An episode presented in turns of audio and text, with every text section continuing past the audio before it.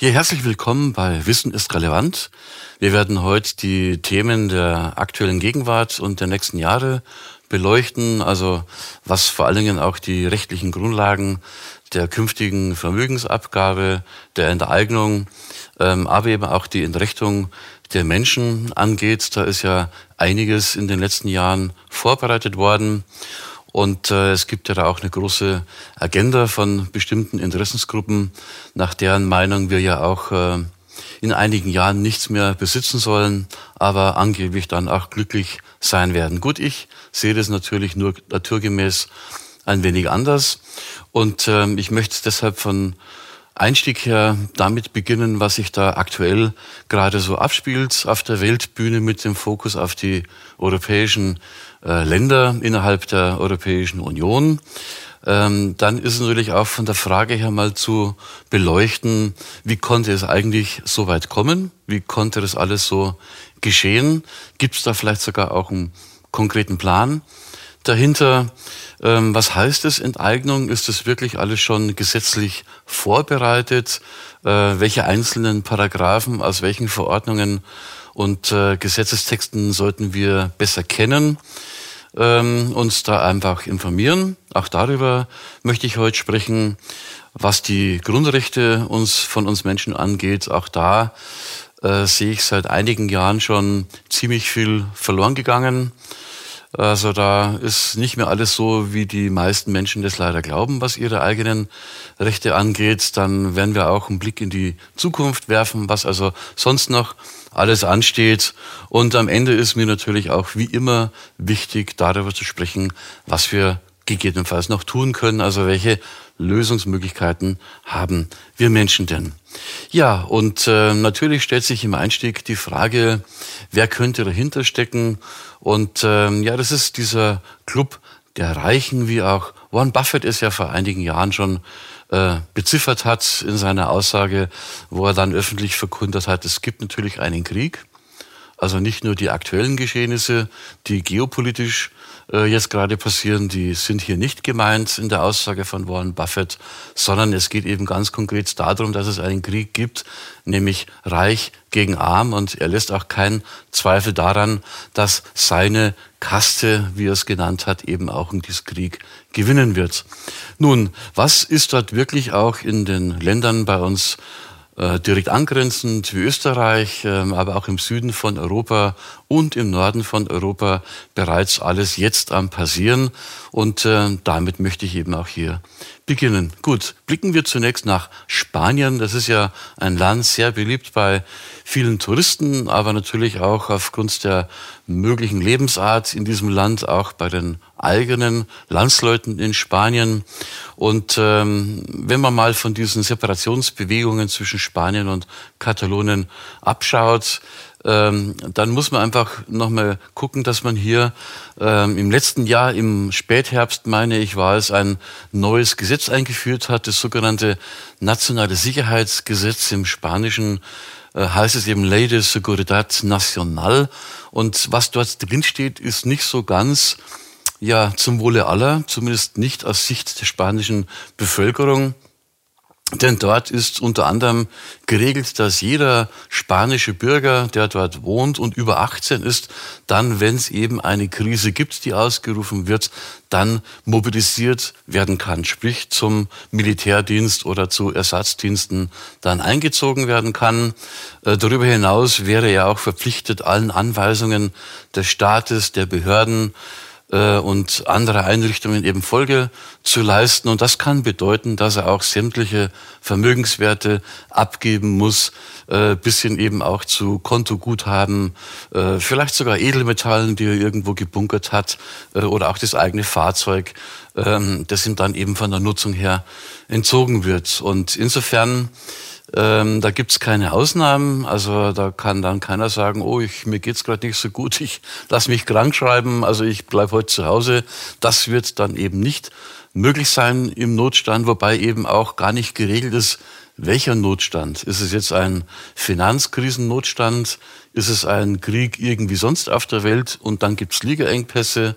Ähm, oder sind es irgendwelche pandemischen Notlagen oder was auch immer. Also es muss einfach nur irgendwie eine Krise ausgerufen werden und dann kann der Staat quasi mit den Bürgern, die volljährig sind, in Spanien künftig alles machen. Wenn man den Anordnungen nicht Folge leistet, dann wird es auch relativ unangenehm, äh, was das eigene Wohlbefinden angeht. Also das wird sich jeder dann wohl sehr, sehr gut überlegen. Und das natürlich nicht nur ähm, wir Menschen, also jeder Volljährige, sondern es sind auch alle weiteren Körperschaften, egal ob das jetzt Firmen sind, Aktiengesellschaften, Genossenschaften, Stiftungen, äh, bis hin auch zu Vereinen. Also alle Arten von irgendwelchen juristischen Personen werden dann gezwungen, bei einer Notlage, bei einer Krise mit den Behörden zu kooperieren, ausnahmslos und äh, wenn dem eben auch nicht Folge geleistet wird, dann wird eben auch Unternehmen und Vereinen äh, es möglich sein, dann das Vermögen zu entziehen, ähm, bis hin vielleicht auch zu noch nicht so angenehm vorstellbaren Dingen was also dann zum Beispiel die Zwangsauflösung von Körperschaften anginge. Und das würde dann bedeuten, äh, wenn ein Verein zum Beispiel aufgelöst wird in Spanien, da wird ja auch in der jüngeren Vergangenheit immer wieder berichtet, dass es zu Kontensperrungen kam von nicht spanischen Bürgern, die in Spanien aber mit ihrem Verein ein Konto haben. Also wenn dann ein Verein zwangsaufgelöst wird, dann stellt sich natürlich die Frage, wohin geht dann das Vereinsvermögen? Nun gut, ich denke, die Vermutung ist nicht unbegründet zu sagen, das wird dann wohl an den Vater Staat geht, in dem Fall an den spanischen. Gut, vom Süden vielleicht mal auch ein Blick bei uns selber vor der eigenen Haustür. Ach, da ist es leider Gottes immer wieder äh, mit Erschrecken festzustellen, dass es einige Gesetze gibt, seit längerer Zeit schon, äh, wie beispielsweise den Artikel 21 des Gesetzes zur Regelung des sozialen Entschädigungsrechts. Dort geht es natürlich um den Lastenausgleich äh, und noch einiges mehr. Also leider Gottes keine schöne aktuelle Perspektive, was äh, den Rechtsstaat angeht hier in diesem Lande, in Deutschland. Und der, der Herr Reitschuster hat es ja als einer der ersten publiziert, dass der Staat ab dem 01.01.2024 dann eben einen Lastenausgleich durchführen kann. Man hat das sogenannte 14. Sozialgesetzbuch geändert. Äh, und dort sind einige nicht so schöne Dinge eben enthalten, wie beispielsweise in diesem Kontext dann die Entschädigung von Impffolgen, also wenn es Nebenwirkungen gibt und die sollen ja selbst nach offiziellen Daten sehr, sehr zahlreich sein, wird halt nur nicht großartig kommuniziert. Also wenn es hier Schäden gibt, weil die Hersteller haften ja erstaunlicherweise nicht äh, für diese Dinge, äh, für die Experimente, die sie eben auch aktuell gerade durchführen an der Bevölkerung. Und äh, wenn dann eben Ansprüche geltend gemacht werden, ähm, dann kann man einen Lastenausgleich durchführen. Der soll zum 01.01.2024 dann möglich sein. Und interessanterweise äh, gibt es dann eben auch Stellenanzeigen in den Printmedien in allen Bundesländern hier in diesem Lande. Hier mal ein Beispiel im Bereich Bayern, nämlich in Niederbayern Ganz konkret, dort lesen wir ganz aktuell, dass für das Sachgebiet 55.2 also bei Rechtsfragen, Gesundheit und Verbraucherschutz für die verwaltungsmäßige Abwicklung der Entschädigungsanträge nach dem Infektionsschutzgesetz werden Mitarbeiter äh, gesucht, die das dann eben zu handeln haben. Also ein Schelm, wer Böses denkt, äh, das kann aus meiner Perspektive jetzt nicht wirklich ein Zufall sein, möchte ich mal meinen. Und es geht auch schon ein bisschen länger zurück, diese ganzen äh, Maßnahmen, die man eben vorbereitet hat. Denn es heißt ja auch immer so schön, der Staat will nur unser Bestes, nämlich unser Geld. Und genau darum scheint es im Vordergrund eben auch zu gehen. Denn bereits im Juni 2021 hatte die CDU-CSU ein digitales Fachgespräch äh, anberaumt gehabt für den 23. Juni. Und äh, das war zugänglich für jeden, der sich anmelden wollte, kostenfrei, konnte er dann digital online teilnehmen. Ähm, erstaunlicherweise äh, war es dann zwei Tage vorher, nachdem die Information darüber dann ja durch die Aufklärungsbewegung großflächig veröffentlicht wurde. Ähm, ich habe zum Beispiel am 21.06. ein Newsletter zu diesem Thema geschrieben und äh, eine Stunde nach dem Versenden meines Newsletters war es nicht mehr möglich, sich hier anzumelden. Ob es da einen Zusammenhang gibt, ich weiß es nicht. Aber auf jeden Fall war mit Erstaunen festzustellen, dass hier neben der Bewertung der damaligen Aussiedler- und Vertriebenenpolitik, um die es ja vordergründig erstmal ging, ganz klar die Forderung nach einem neuen Lastenausgleich äh, auf dem Plan stand und es wurde danach ausführlich bewertet und diskutiert und die gesetzlichen Grundlagen dazu wurden ja längst schon äh, laut dem ehemaligen Finanzminister Wolfgang Schäuble äh, evaluiert, nämlich das Lastenausgleichsgesetz bereits im Jahre 2011. Also Nachtigall, ich höre dir Drapsen, würde der Berliner an der Stelle wohl anmerken. Der Deutsche Bundestag hat in dem, äh, 2018 äh, mindestens zweimal darüber aktiv beraten und es liegt eben in der Abteilung 7 im Bundesfinanzministerium liegen die Pläne zum Einsatz bereit und nicht umsonst heißt die Abteilung 7 im Mitarbeiterjargon im Bundesfinanzministerium scherzhaft äh, die Enteignungs Abteilung. Aber dazu später noch mehr. Gucken wir kurz nach Österreich zu unseren Nachbarn hier im Süden von Deutschland. Auch dort hat man bereits im Oktober letzten Jahres, im Jahr 2021, ein sogenanntes Krisensicherheitsgesetz beschlossen. Da war zwar dann ein bisschen äh, Sand im Getriebe durch den Rücktritt des damaligen Kanzlers Kurz, aber in jüngster Vergangenheit, nämlich am 22. März, wurde es dann entsprechend ratifiziert und ist also jetzt in Kraft. Und ich möchte an der Stelle mal einen Rechtsanwalt aus Wien zitieren, der Folgendes dazu publiziert hat. Also es ist dann alles möglich, was die österreichischen Bürger angeht, ob das jetzt eine Massenenteignung ist, irgendwelche Zwangsanleihen, Zwangsabgaben, Zwangshypotheken, ähm, die Kontensperrungen, wenn man ans Guthaben nicht mehr rankommt. Selbst das Einziehen von Goldmünzen ist dort denkbar, denn man muss an der Stelle auch wissen, es gibt von der Münze Österreich AG, also gibt es ein Scheidenmünzengesetz ähm, und dort besagt man eben, dass die Münze Österreich AG jederzeit berechtigt ist, auf Cent oder Euro lautende Goldmünzen wieder einzuziehen. Also vielleicht keine so schöne Nachricht für die Menschen, die den Wiener Philharmoniker, der ja sehr beliebt ist, auch in Gold offiziell, also nicht anonym erworben haben, da könnte einiges an Ungemach drohen, aber auch mit äh, diesem Krisensicherheitsgesetz, das ist einfach ein Gummiparagraph, mit dem die Regierung sich ermächtigt hat, dann im Fall des Falles alles Mögliche zu tun. Und auch hier ist es zu bemerken, dass es eben nicht unterschieden wird zwischen einer Pandemie, einer Gesundheitskrise, einer Finanzkrise, einer Wirtschaftskrise, einer Lieferengpasskrise, Blackout, was auch immer. Also Hauptsache Krise müssen wir ausrufen. In Österreich scheint hier wohl die Denke der entsprechenden ja, türkis-grünen Regierung zu sein und dann können die machen, was sie wollen. So jedenfalls Rechtsanwalt Dr. Tassilo Valentin. Ja, und ähm, es ist in jüngster Zeit Ähnliches auch in Holland äh, passiert und entsprechend in Kraft gesetzt. Und es ist einfach zu befürchten, dass all dies eine sogenannte Blaupause ist für die komplette Europäische Union und wahrscheinlich sogar darüber hinaus. Und ähm, ja, wer gern ab und zu mal spannende Filme guckt, wird diesen Satz durchaus kennen. Also die Ringe, die Sterne der Europäischen Union im Logo, das hat mich einfach zur Analogie gebracht zur Trilogie Herr der Ringe äh, nach der Vorlage von Tolkien die ja auch im Kino ein wahnsinns wirtschaftlicher Erfolg waren.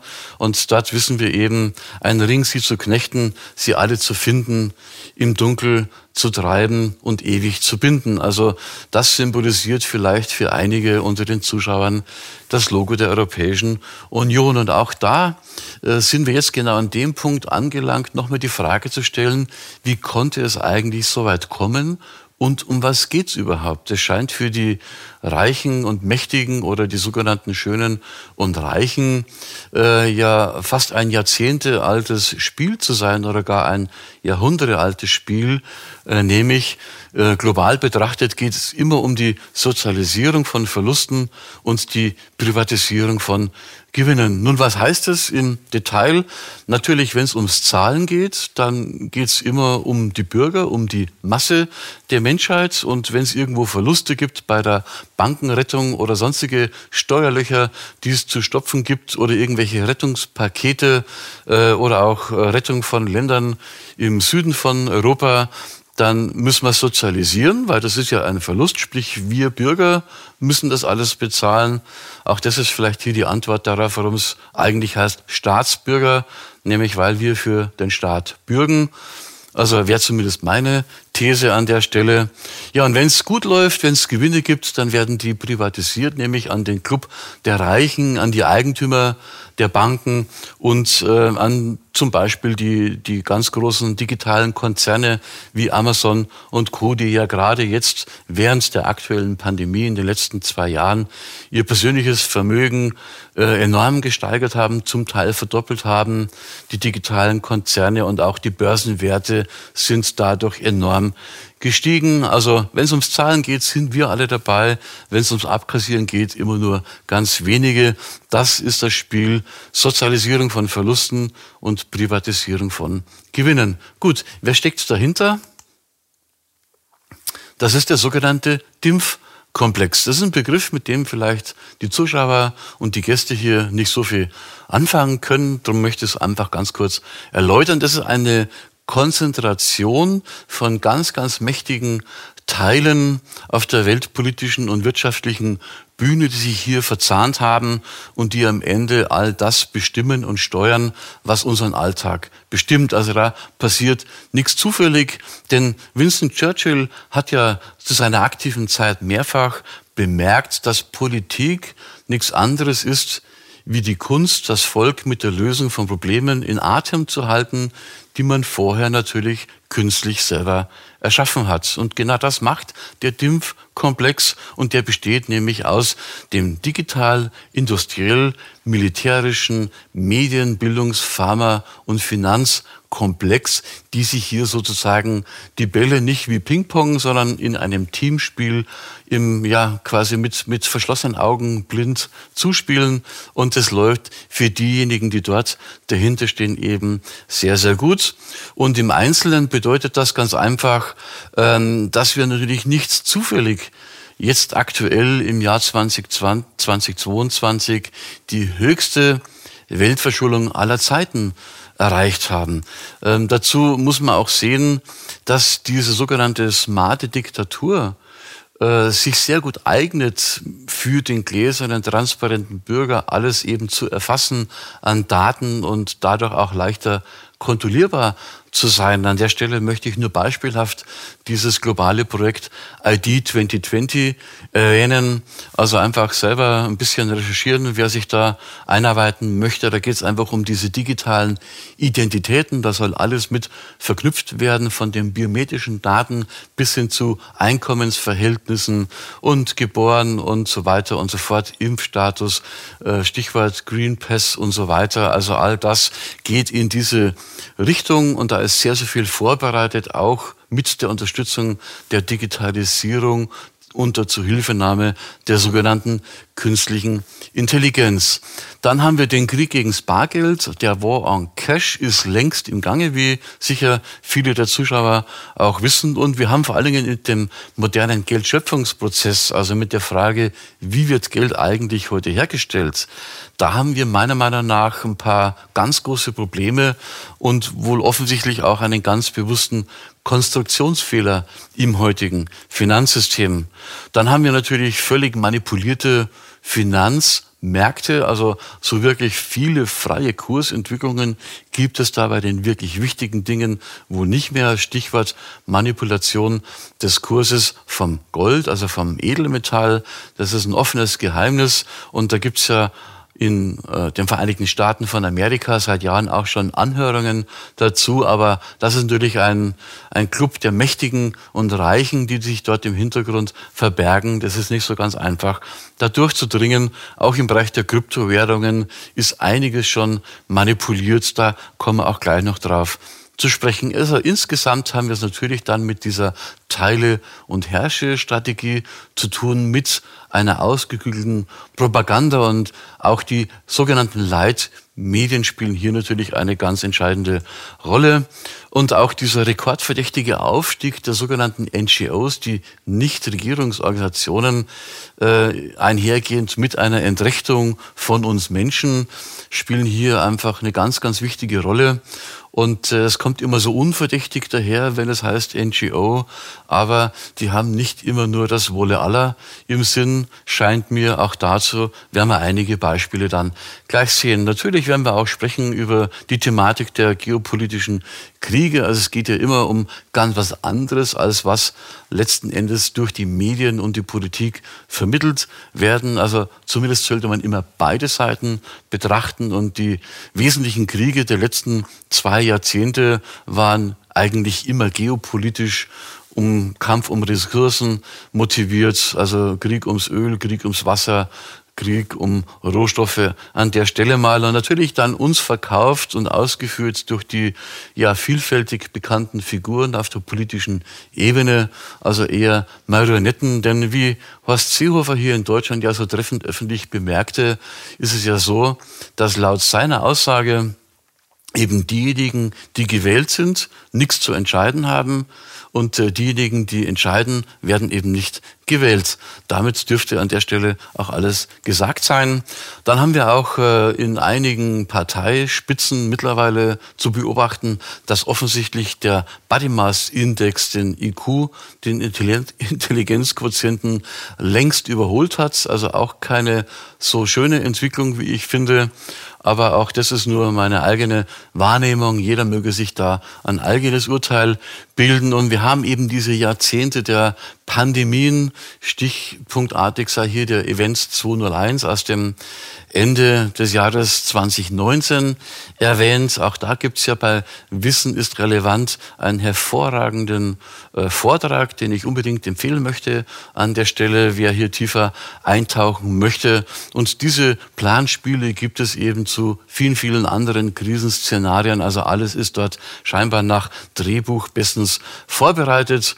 Und äh, da kommen wir dann am Ende eben auch zu diesem Thema Great Reset äh, Agenda 2030 äh, Stichwort, also alles nicht so positiv in der Auswirkung auf uns Menschen, auf uns Bürger, was da so geplant ist. Und ähm, ich finde es jetzt, hört sich aus meiner Sicht nicht so sexy an, wenn mir erklärt wird, dass ich ab 2030 nichts mehr besitzen soll und dann auch glücklich sein soll. Gut, ich stimme dem zu, dass Besitz auch belasten kann, aber es kommt immer darauf an. Ich entscheide die Dinge, die mich betreffen, eigentlich immer ganz gerne selber. Nun, wenn wir uns ein bisschen in die Adlerperspektive begeben und mal beobachten, was dort eigentlich so vor sich geht, dann stellt sich schon die Frage, wie hier auch in den deutschen Wirtschaftsnachrichten publiziert wurde, ob es denn nicht sein kann, dass dieser globale Lockdown, der wir ja fast jetzt zwei Jahre mit kurzen Unterbrechungen erleben, nichts anderes ist wie eine weltweite Schockstrategie, um die Staaten noch mehr in die Totalverschuldung zu treiben. Denn die, dieser DIMF-Komplex, um den Begriff noch mehr zu verwenden, der hat die Staaten längst schon gekapert. Also die haben uns die Staaten längst geklaut und die Regierungen sind eben die Marionetten des DIMF-Komplexes und das scheint eben wirklich der Plan zu sein, dass man einfach die Staaten noch mehr in die Verschuldung treibt. Denn wir sehen ja alleine in den fünf Jahren vor Corona, und seitdem ist ja einiges noch passiert. Haben wir im Jahr 2015 eine Weltverschuldung an Staatsschulden gehabt von guten äh, 43 Billionen Dollar, also fast 44.000 Milliarden Dollar an offizieller Staatsverschuldung im Jahre 2015. Und bereits fünf Jahre später war die globale Staatsverschuldung, die offizielle, schon auf über 60 Billionen, also auf über 60.000 Milliarden Dollar angewachsen in nur fünf Jahren. Und seitdem ist ja noch einiges passiert. Allein die Neuverschuldung zum äh, Thema äh, Corona-Hilfen und was dort die Staaten alles mittlerweile gestemmt haben.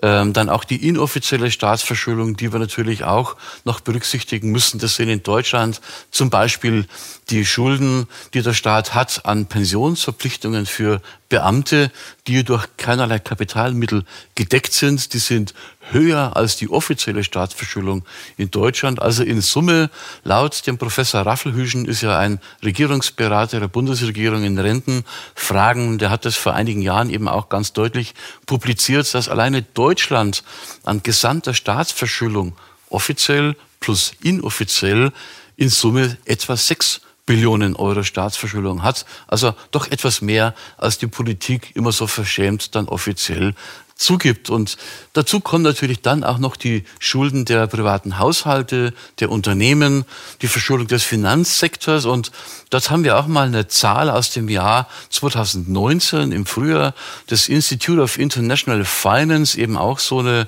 unverdächtige NGO, wo wieder die Mächtigen Mitglied sind, ähm, die haben eben veröffentlicht, äh, Anfang 2019, dass die Verschuldung auf der Welt, also vor einigen Jahren bereits über 350 Billionen Dollar äh, betrug. Und wenn man das mit dem globalen Weltbruttosozialprodukt, also mit dem globalen BIP ins Verhältnis setzt, hatten wir da schon eine Verschuldung von über 400 Prozent. Und dann kam ja äh, noch einiges dazu an Rettungspaketen, an Corona-Hilfen und was ansonsten noch äh, geplant ist, jetzt ganz aktuell 100 Milliarden, die man allein in Deutschland ausgeben möchte für Rüstungsinvestitionen. Also da wird einem ja fast Angst und Bange, was die dort alles noch an Plänen geschmiedet haben. Und das ist so die, die erste Kernaussage ähm, des heutigen Vortrages, dass es eben selbst bei moderaten Zinsen und selbst wenn wir ein moderates Wirtschaftswachstum hätten, was wir seit Corona eben nicht mehr haben, selbst dann wäre es unmöglich, diese Schulden jemals zurückzuzahlen. Also es scheint einen Plan zu geben, das Finanzsystem, die Weltwirtschaft jetzt mal erstmal wieder vollkommen gegen die Wand zu fahren. Ähm, anders kann man sie eigentlich nicht erklären. Denn der Wolfgang Schäuble hat in seiner aktiven Zeit in den Jahren 2015 und 2016 als Finanzminister, meine ich, war das, öfters öffentlich zugegeben, dass äh, Deutschland hoffentlich nie ohne Schulden sein wird. Denn wenn Deutschland ohne Schulden wäre, dann wäre das immer nur möglich durch eine Währungsreform, durch einen Staatsbankrott. Also das hat er öffentlich gesagt und das ist ja auch nicht so, wie viele meinen, ein Staat könne nicht pleite gehen. Ähm, historisch sieht man laut dem Internationalen Währungsfonds, dass es zwischen 1824 und 2004 insgesamt über 250 Staatsinsolvenzen gab und auch im europäischen äh, Ausland, in den Nachbarstaaten äh, gab es eben öfters schon mal, dass Österreich, Griechenland, Portugal, Spanien eine Pleite hingelegt haben. Und auch in Deutschland ist das ja nicht unbekannt. Stichwort Weimarer Republik, Deutsches Reich und was in den Nachkriegsjahren eben alles passiert ist bis hin zum damaligen Lastenausgleich. Also wir halten für heute fest, die Schulden sind so hoch wie nie zuvor, jemals auf der Welt. Und es ist völlig ausgeschlossen, dass diese Schulden jemals bedient werden können. Und jetzt äh, müssen wir verstehen, dass es einen meiner Meinung nach bewussten Konstruktionsfehler im heutigen Finanzsystem gibt, im heutigen Geldschöpfungsprozess. Wie wir hier sehen, an dieser Grafik haben wir mal spiegelbildlich gegenübergestellt alle Vermögenswerte und Schuldenwerte auf der Welt. Und in dieser nach oben gerichteten schwarzen Kurve Nummer eins haben wir in Summe alle Geldvermögenswerte, die wir weltweit haben. Und spiegelbildlich genauso viel Geldvermögen, wie es eben gibt, beträgt eben auch die Summe, das ist die schwarze Kurve Nummer vier, die Summe allen Schuldvermögens oder die Summe aller Schulden ist immer genauso hoch wie die Summe allen Vermögens. Das liegt ganz einfach daran, dass heute Geld nicht mehr wie früher mal real produziert wurde durch Gelddrucken und normale realwirtschaftliche Prozesse, sondern wir haben es heute ja mit der sogenannten Buchgeld und Giralgeldschöpfung zu tun. Das wird Geld einfach nur noch erzeugt durch das Kreieren neuer Schulden und es wird auch kaum noch Geld hergestellt, physisch, also Münzen oder Scheine, kaum noch. Das ist heute fast schon von der Menge vernachlässigbar bezogen auf die globale Geldmenge. Ähm, also das ist ein enormes Geldmengenwachstum, was wir die letzten Jahre und Jahrzehnte eben hier erlebt haben. Und das ist eben das Hauptproblem, dass heute Geld aus der Luft erzeugt wird. Das heißt ja auch so schön Fiat-Geld, Fiat, es werde, Fiat Money, es werde Geld. Also nur noch Einser und Nullen auf irgendwelchen Bildschirmen. Und jetzt ist es aber leider Gottes doch so, und das wissen die Schuldner am allerbesten, wenn man Schulden hat, muss man dafür ja auch bekanntlich Zinsen bezahlen. Das symbolisiert hier die Kurve Nummer drei in Rot im unteren Bereich. Und wenn aber jetzt die Summe allen Vermögens genauso hoch ist wie die Summe aller Schulden, woher kommt dann bitte die Geldmenge für die Zinszahlungen? Naja, leider Gottes müssen wir festhalten, dass die Geldmenge für die Zinslasten eben leider Gottes nicht existiert in dem Moment, wo die Zinsen fällig werden. Und woher soll es dann kommen, wenn es diese Zinsgeldmenge aktuell dann nicht gibt bei Fälligkeit? Naja, das nennt sich dann soziale Marktwirtschaft, der sogenannte freie Wettbewerb. Also in diesem angeblich so freien Wettbewerb, in diesen sozialen Märkten dürfen sich die Menschen untereinander durch Ellbogenverhalten oder eben mit Durchsetzungsvermögen höher, weiter, schneller, meine Haus, meine Yacht und so weiter. Also in diesem sogenannten Wirtschaftsleben müssen wir uns untereinander Geld abjagen. Und denjenigen, denen das gelingt, die sammeln eben Geld an und sind in der Lage, Zinsen und Tilgungsraten zu bezahlen. Und denjenigen, denen es nicht gelingt, die gehen pleite, nennt sich Insolvenz. Und wir konnten ja schon vor Corona festhalten, dass die Zahl der Insolvenzen, sei es Privat- oder Unternehmensinsolvenzen, sich von Jahr zu Jahr zum Teil mehr als verdoppelt hat. Also das ist auch äh, eindeutig ausgeforscht äh, und wissenschaftlich äh, dargelegt, beispielsweise von Professor Senf oder vor allen Dingen auch von Professor Norbert Hering, ähm, der im Übrigen einen hochinteressanten, kostenfreien Finanzblock hat, der wichtigste im deutschsprachigen Bereich, wie ich finde. Und er legt es in seinen Büchern ja eindeutig dar, dass dieser Geldschöpfungsprozess ein Konstruktionsfehler im Finanzsystem ist. Und es ist einfach so, dass die Geldmenge, die zur Zahlung der Zinsen erforderlich ist, nicht vorhanden ist, sondern die wird erst in der Zukunft irgendwann wiederum durch das Kreieren noch weiterer neuer Schulden erzeugt, aber bei Fälligkeit fehlen die eben.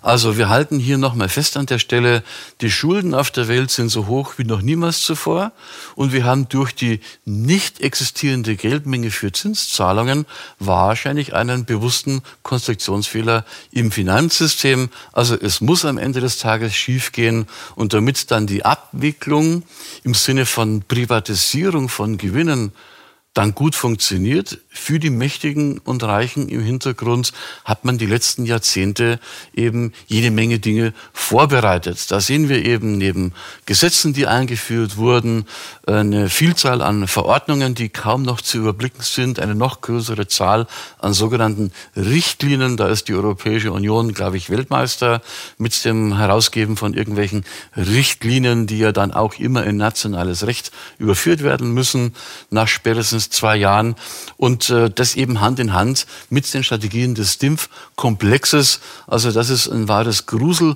Kabinett an Gesetzesgrundlagen und finanziellen Folterinstrumenten, das hier in den letzten 15, 20 Jahren eingeführt wurde, ohne dass es eben groß bemerkt wurde, zumindest von der Masse der Bevölkerung. Ja, im Einzelnen ist es so, dass die Enteignungen eben legal sind. Da geht es vor allen Dingen vordergründig auch um die Bargeldabschaffung.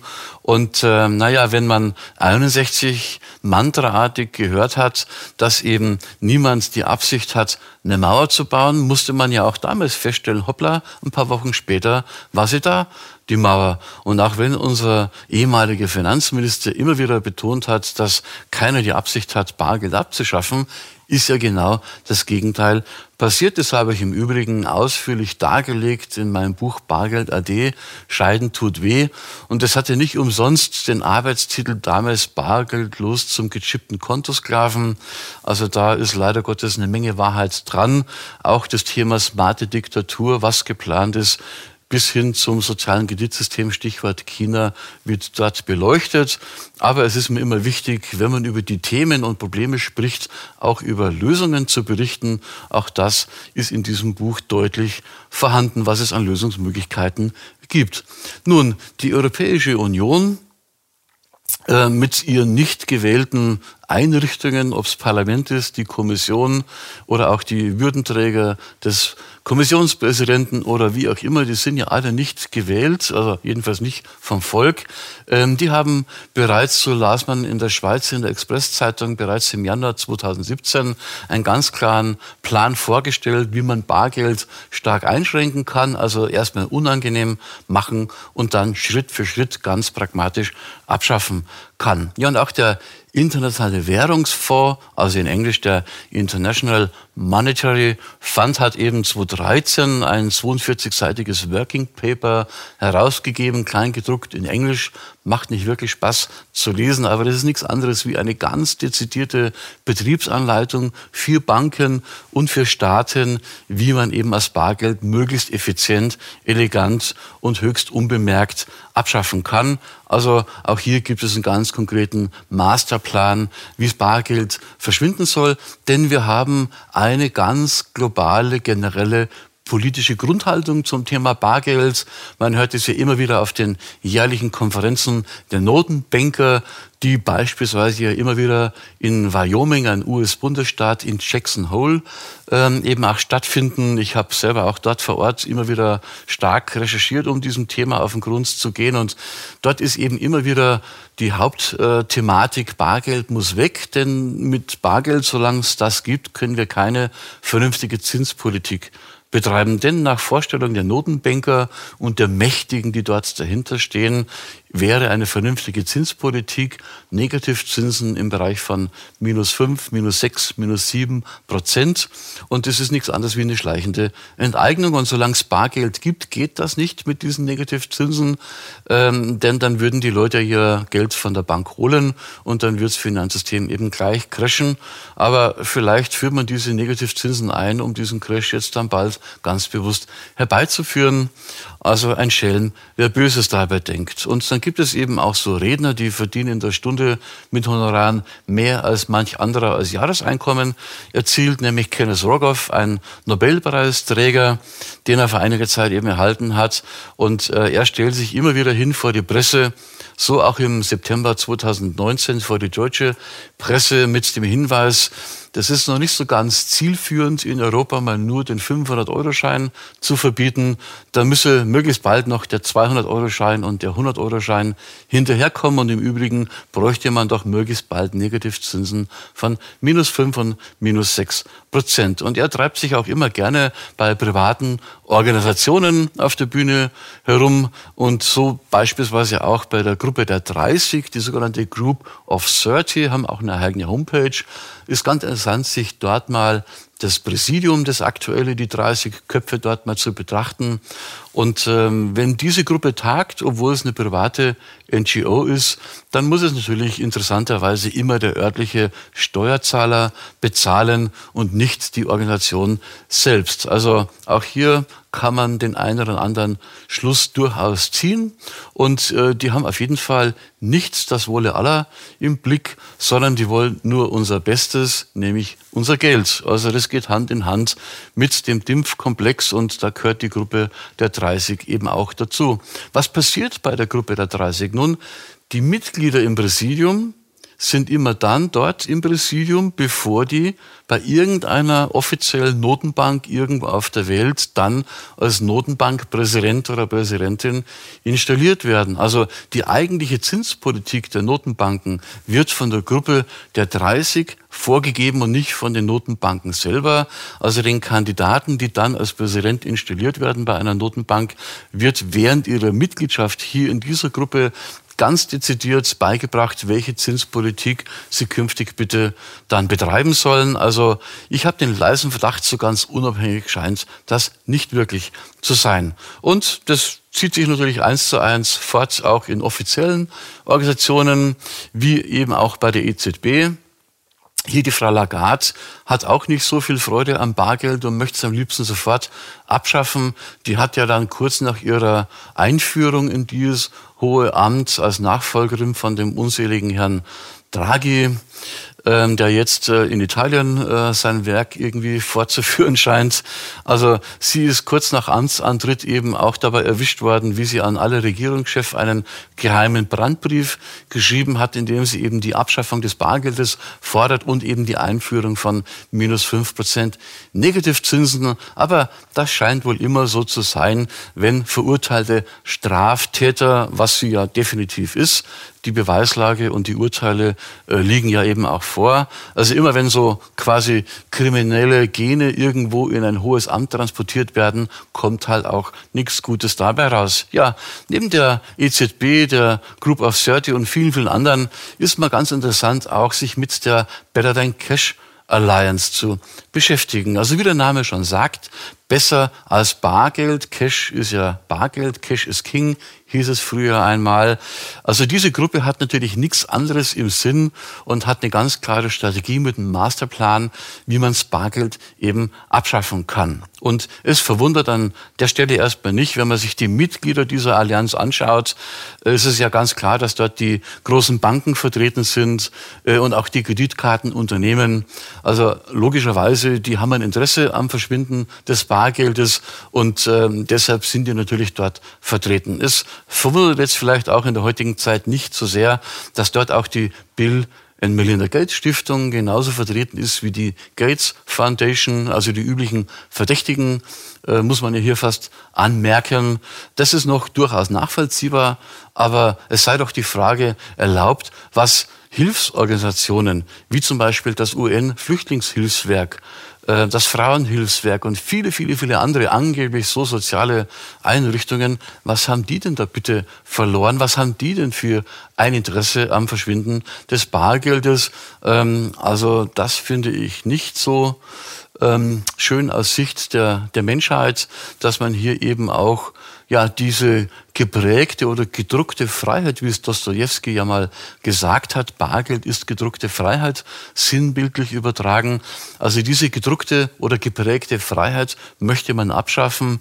Also äh, finde ich jetzt persönlich auch nicht so schön. Und dort passt natürlich wiederum eins zu eins mit dazu, dass wir vom Herrn Sinn, dem ehemaligen IFO-Chef, erfahren durften, der war, glaube ich, der Erste, der es seinerzeit publiziert hatte, dass es eben einen Plan gibt, ähm, sowohl vom Internationalen Währungsfonds als auch von der Deutschen Bundesbank. Dort gibt es ein Strategiepapier, dass man eben Bargeld künftig auch besteuern möchte. Also wenn wir zum Beispiel den digitalen Euro hätten, also den sogenannten E-Euro, der ja kurz vor Einführung schon steht, äh, der wird ja dann, weil man ihn programmieren kann, dann pro Jahr mit drei Prozent abgewertet, wenn er sich länger als zwölf Monate auf einem Konto eines normalen Kunden befindet.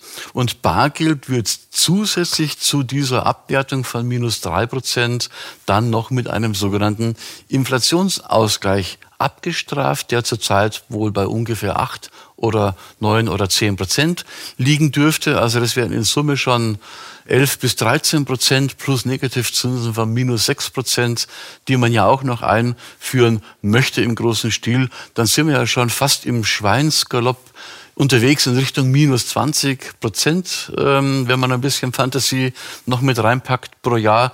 Also dann ist nach einigen Jahren im Grunde nichts mehr übrig von unseren angesparten Vermögenswerten, wenn es denn Geldwerte sind. Also auch da bitte selber nochmal recherchieren. Die Pläne sind ja alle bekannt und äh, ja, wer sucht, der findet, möchte ich an der Stelle mal bemerken. Gehen wir nochmal ein bisschen weiter weg. Stichwort China. Das ist ja auch viel diskutiert worden, gerade äh, in Verbindung mit dem Abstieg der westlichen Weltwirtschaft und der Aufstieg eben Russlands und China mit dieser ganzen ähm, ja fernöstlichen und asiatischen Allianzen, die es ja auch schon längst äh, gibt. Äh, hier in China mit dem digitalen Yuan müssen wir einfach sehen und anerkennen, dass seit einigen Jahren es selbst auf normalen Gemüse, Obst, Fischmärkten äh, meistens nur noch möglich ist, per App mit einem QR-Code mit dem Handy eben zu bezahlen. Und Bargeld ist da nicht mehr so gerne gesehen. In den meisten Restaurants in Peking zum Beispiel werden Kunden, die mit Bargeld nur bezahlen wollen,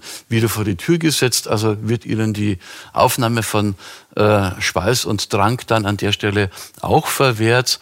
Und äh, insofern, äh, da gibt's ganz, ganz viel äh, Belege und Beweise dafür, wie weit man da ist. Und das scheint wohl die Blaupause für die neue Weltordnung, die auf uns zukommt, haben ja viele Politiker öffentlich auch schon zugegeben, äh, mag wohl eben die Blaupause dafür sein.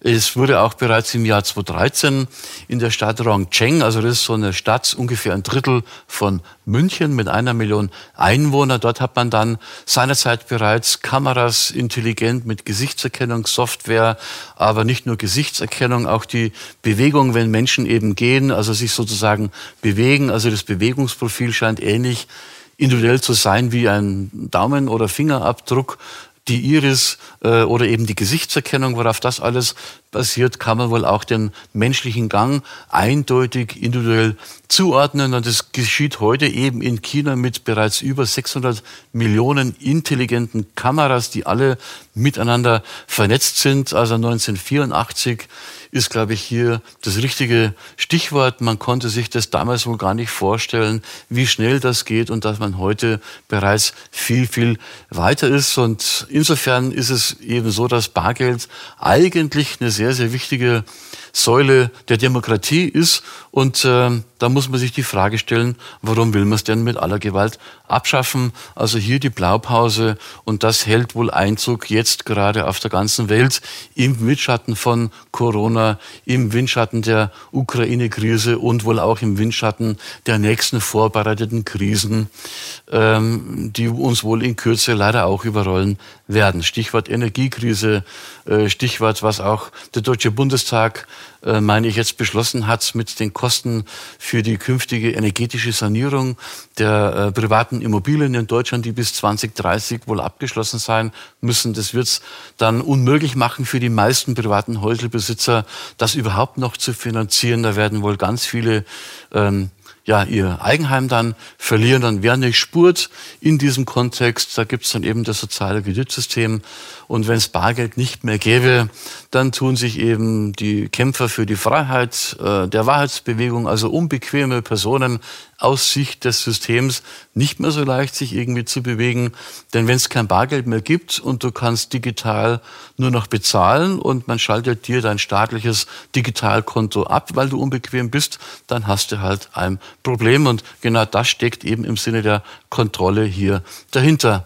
Ja, Kommen wir nochmal zurück nach Europa.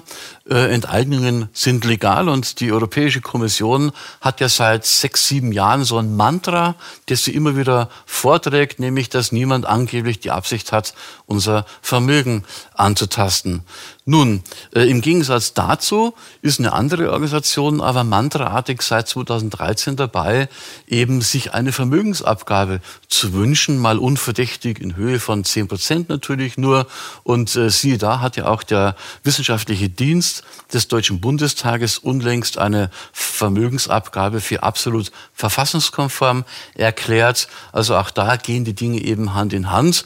Und wenn wir einerseits hören von der Europäischen Kommission, nee, nee, keiner hat die Absicht, euer Vermögen anzutasten, aber gleichzeitig der Internationale Währungsfonds sich das ganz klar wünscht, dann kommt man für mich eigentlich in Verbindung mit dem Spruch, niemand hat die Absicht, eine Mauer zu bauen und niemand will das Bargeld abschaffen, bleibt mir eigentlich nur die Erkenntnis, dass man am besten vom Gegenteil ausgeht, von dem, was irgendwelche Politiker, NGOs, sonstige Figuren, selbsternannte Philanthropen, äh, die Leitmedien und andere da immer so von sich geben an Botschaften. Also man geht besser vom Gegenteil aus. Vielleicht mindestens 90 Prozent, vielleicht ist ein Körnchen Wahrheit sogar dabei. Aber das ist für mich so die Erkenntnis aus der Forschung der, im Eigenstudium der letzten Jahre, äh, eigentlich schon seit 9-11. Also wir sind schon über 20 Jahre, was, was mich angeht, im Forschen, was da eigentlich nicht stimmt. Und das ist für mich die Erkenntnis, es stimmt eigentlich immer nur das Gegenteil von dem, was uns als Story so verkauft wird. Oder wie der Volksmund ja immer so treffend bemerkt, jede Seite hat zwei Seiten und man sollte sich immer beide Seiten anschauen und sich dann eben eine eigene Meinung bilden. Also nach dem Motto, glaube nichts und hinterfrage alles. Das ist, glaube ich, auch für heute im Vortrag der dritte wichtige Merksatz. Und wenn wir diese Dinge mitnehmen, dann haben wir schon in der Entwicklung, was Lösungen angeht, etwas Wesentliches gelernt. Nun denn, auch in den äh, Medien entdecken wir dazu passend natürlich viele, viele äh, Meldungen. Und äh, es hat beispielsweise McKinsey und Co. schon im Jahr 2019 im Oktober publiziert, dass damals schon, also vor Corona, die meisten Banken weltweit sich in so einer geschwächten Position befunden haben, äh, dass es beim nächsten wirtschaftlichen Abschwung, Rezession, Finanzcrash äh, dann wohl nicht äh, überlebensfähig ist, das System der Banken. Und genau das scheint jetzt eben auch schon zu passieren. Wir haben ja vor einigen Monaten äh, die Fastpleite einer relativ großen kanadischen Bank erlebt. Aktuell berichten äh, Kunden aus Österreich, dass obwohl sie dort ein Konto haben mit Guthaben, kein Geld mehr abheben können. Das scheint aus dem Umfeld der Raiffeisenkasse eben zu kommen. Also das war damals schon klar erkenntlich, auch wenn man sich die Bilanz der Deutschen Bank angesehen hatte, über 50 Billionen Euro an toxischen Giftmüll an Wertpapieren auf der Passivseite der Bilanz. Also wenn da irgendwas schief geht, nur ein paar Punkte, dann war es das mit der Deutschen Bank. Aber da zeigt ja auch der Börsenkurs der Aktie des Unternehmens eine eindeutige Entwicklung. Und naja, da sollte man auch, glaube ich, sehr, sehr vorsichtig sein, zumal Großanleger, die globalen Investoren, Hedgefonds und dergleichen seit zwei Jahren begonnen haben, ihr Kapital von der Deutschen Bank abzuziehen in einem ganz massiven Umfang.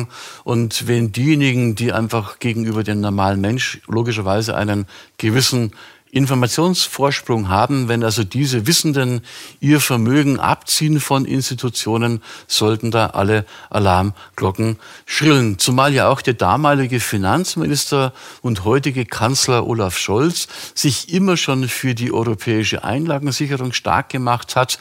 Die bedeutet vereinfacht ausgedrückt, wenn jetzt zum Beispiel in Griechenland oder Zypern oder Portugal oder wo auch immer eine Bank pleite geht, dann muss auch der deutsche Sparer mit seinem Bankguthaben, mit seinem Sparvermögen dafür einstehen. Das bedeutet die europäische Einlagensicherung. Und dafür machte er sich eben immer schon stark. Und da sagen auch wieder die Experten, wenn diese Einlagensicherung kommt, kippt die erste Bank. Und dann sagte eben auch McKinsey und Co. und viele andere Experten, wenn die erste Bank kippt, dann werden alle Banken kippen. Also in der kommenden Finanz- und Bankenkrise ist nichts mehr zu retten, weil einfach die Dimension viel zu groß ist. Und damit man dann eben auch sich gar nicht mehr wehren kann als Sparer, als Anleger, der noch irgendwie ein bisschen Geld irgendwo auf der Bank hat, äh, muss man sich vielleicht mit der Einlagensicherung beschäftigen, denn da ist eben nichts sicher, so wie es uns eigentlich damals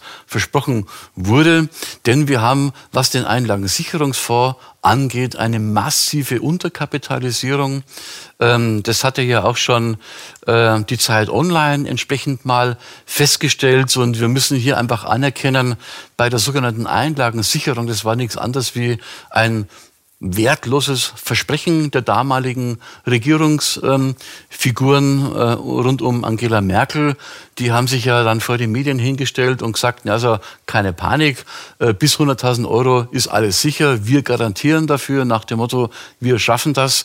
Na, da habe ich so meine Zweifel, denn im Kleingedruckten, wenn man sich vertieft, muss man wiederum mit Entsetzen feststellen, auf die Einlagensicherung selbst, auf diese 100.000 Euro Garantie, gibt es erstens mal keinen Rechtsanspruch.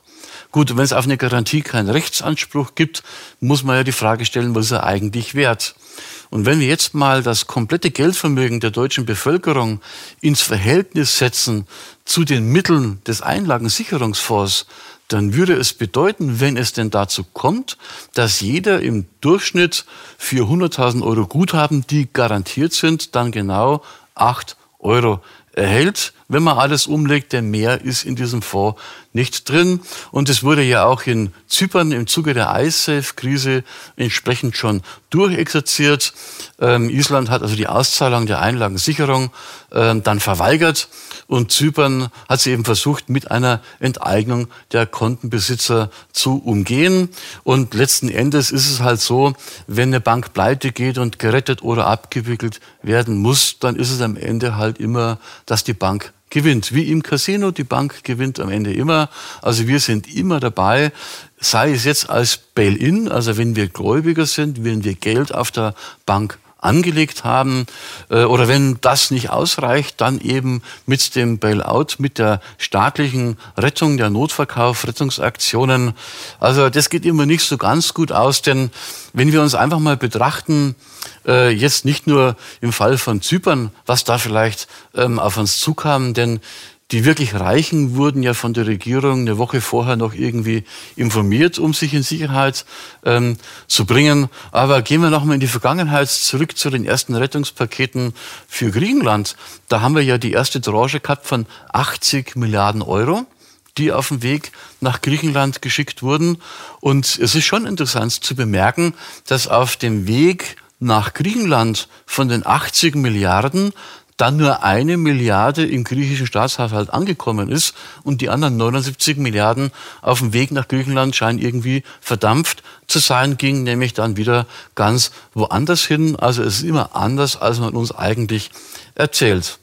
Nun, und so braucht es auch nicht verwundern, dass wir einen ehemaligen Bundestagspräsidenten haben, den Herrn Lammert, der sich damals getraut hat, äh, vor die Medien zu treten und auch im Bundestag dann auch zu sagen, also dieses Gesetz, das wollen wir mal lieber unter der Decke halten, das darf eigentlich keiner so genau wissen. Und es ist dort im Paragraph 5 ja übrigens auch geregelt, dass diejenigen, die von Amts wegen oder von Berufswegen Kenntnis haben von diesem Gesetz, die dürfen unter Strafandrohung aber über dieses Gesetz nichts sagen.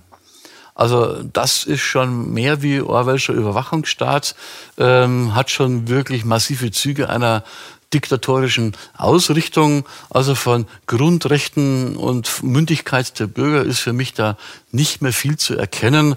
Ähm, denn auch ehemalige Staatspräsidenten hier in Deutschland sagen ja ganz offen, der Pöbel ist der, der stört. Und insofern sollen die mal sich nicht so anstellen und einfach mal frieren, dann wird alles gut.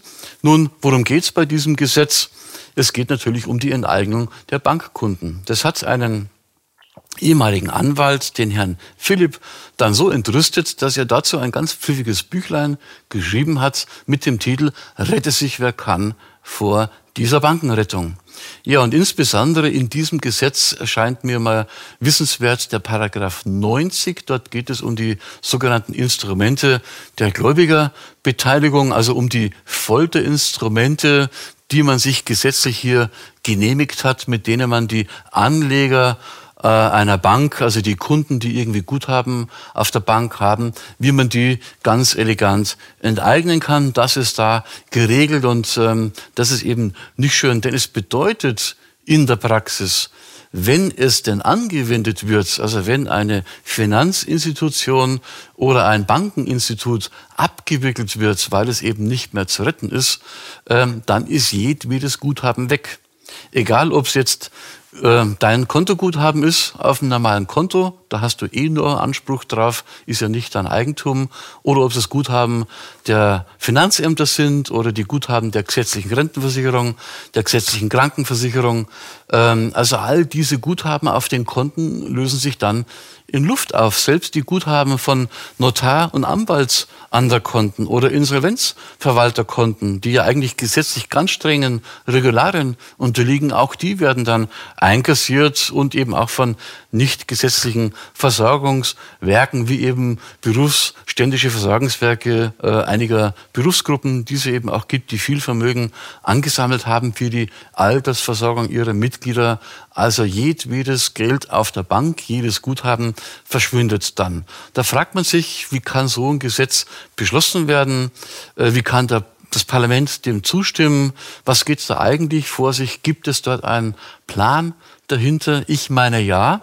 Erstaunlicherweise war es sogar so, dass die höchste Behörde hierzu, nämlich das Bundesaufsichtsamt für Finanzdienstleistungen, die ja dafür da ist, in Deutschland alle Banken und Versicherungen zu kontrollieren, uns zu überwachen, äh, die haben dann um die Abwicklung nach diesem SAG für das Sanierungsabwicklungsgesetz dann ein Regime eingerichtet. Ja, liebe Zuschauer, äh, liebe Gäste, ihr habt richtig gehört, man hat in Deutschland wieder ein Regime errichtet. Ich dachte eigentlich, das ist ein Begriff, da würden dann die Menschen doch mal ein bisschen aufmerken. Der ist ja doch leicht negativ behaftet, dieser Begriff in Deutschland.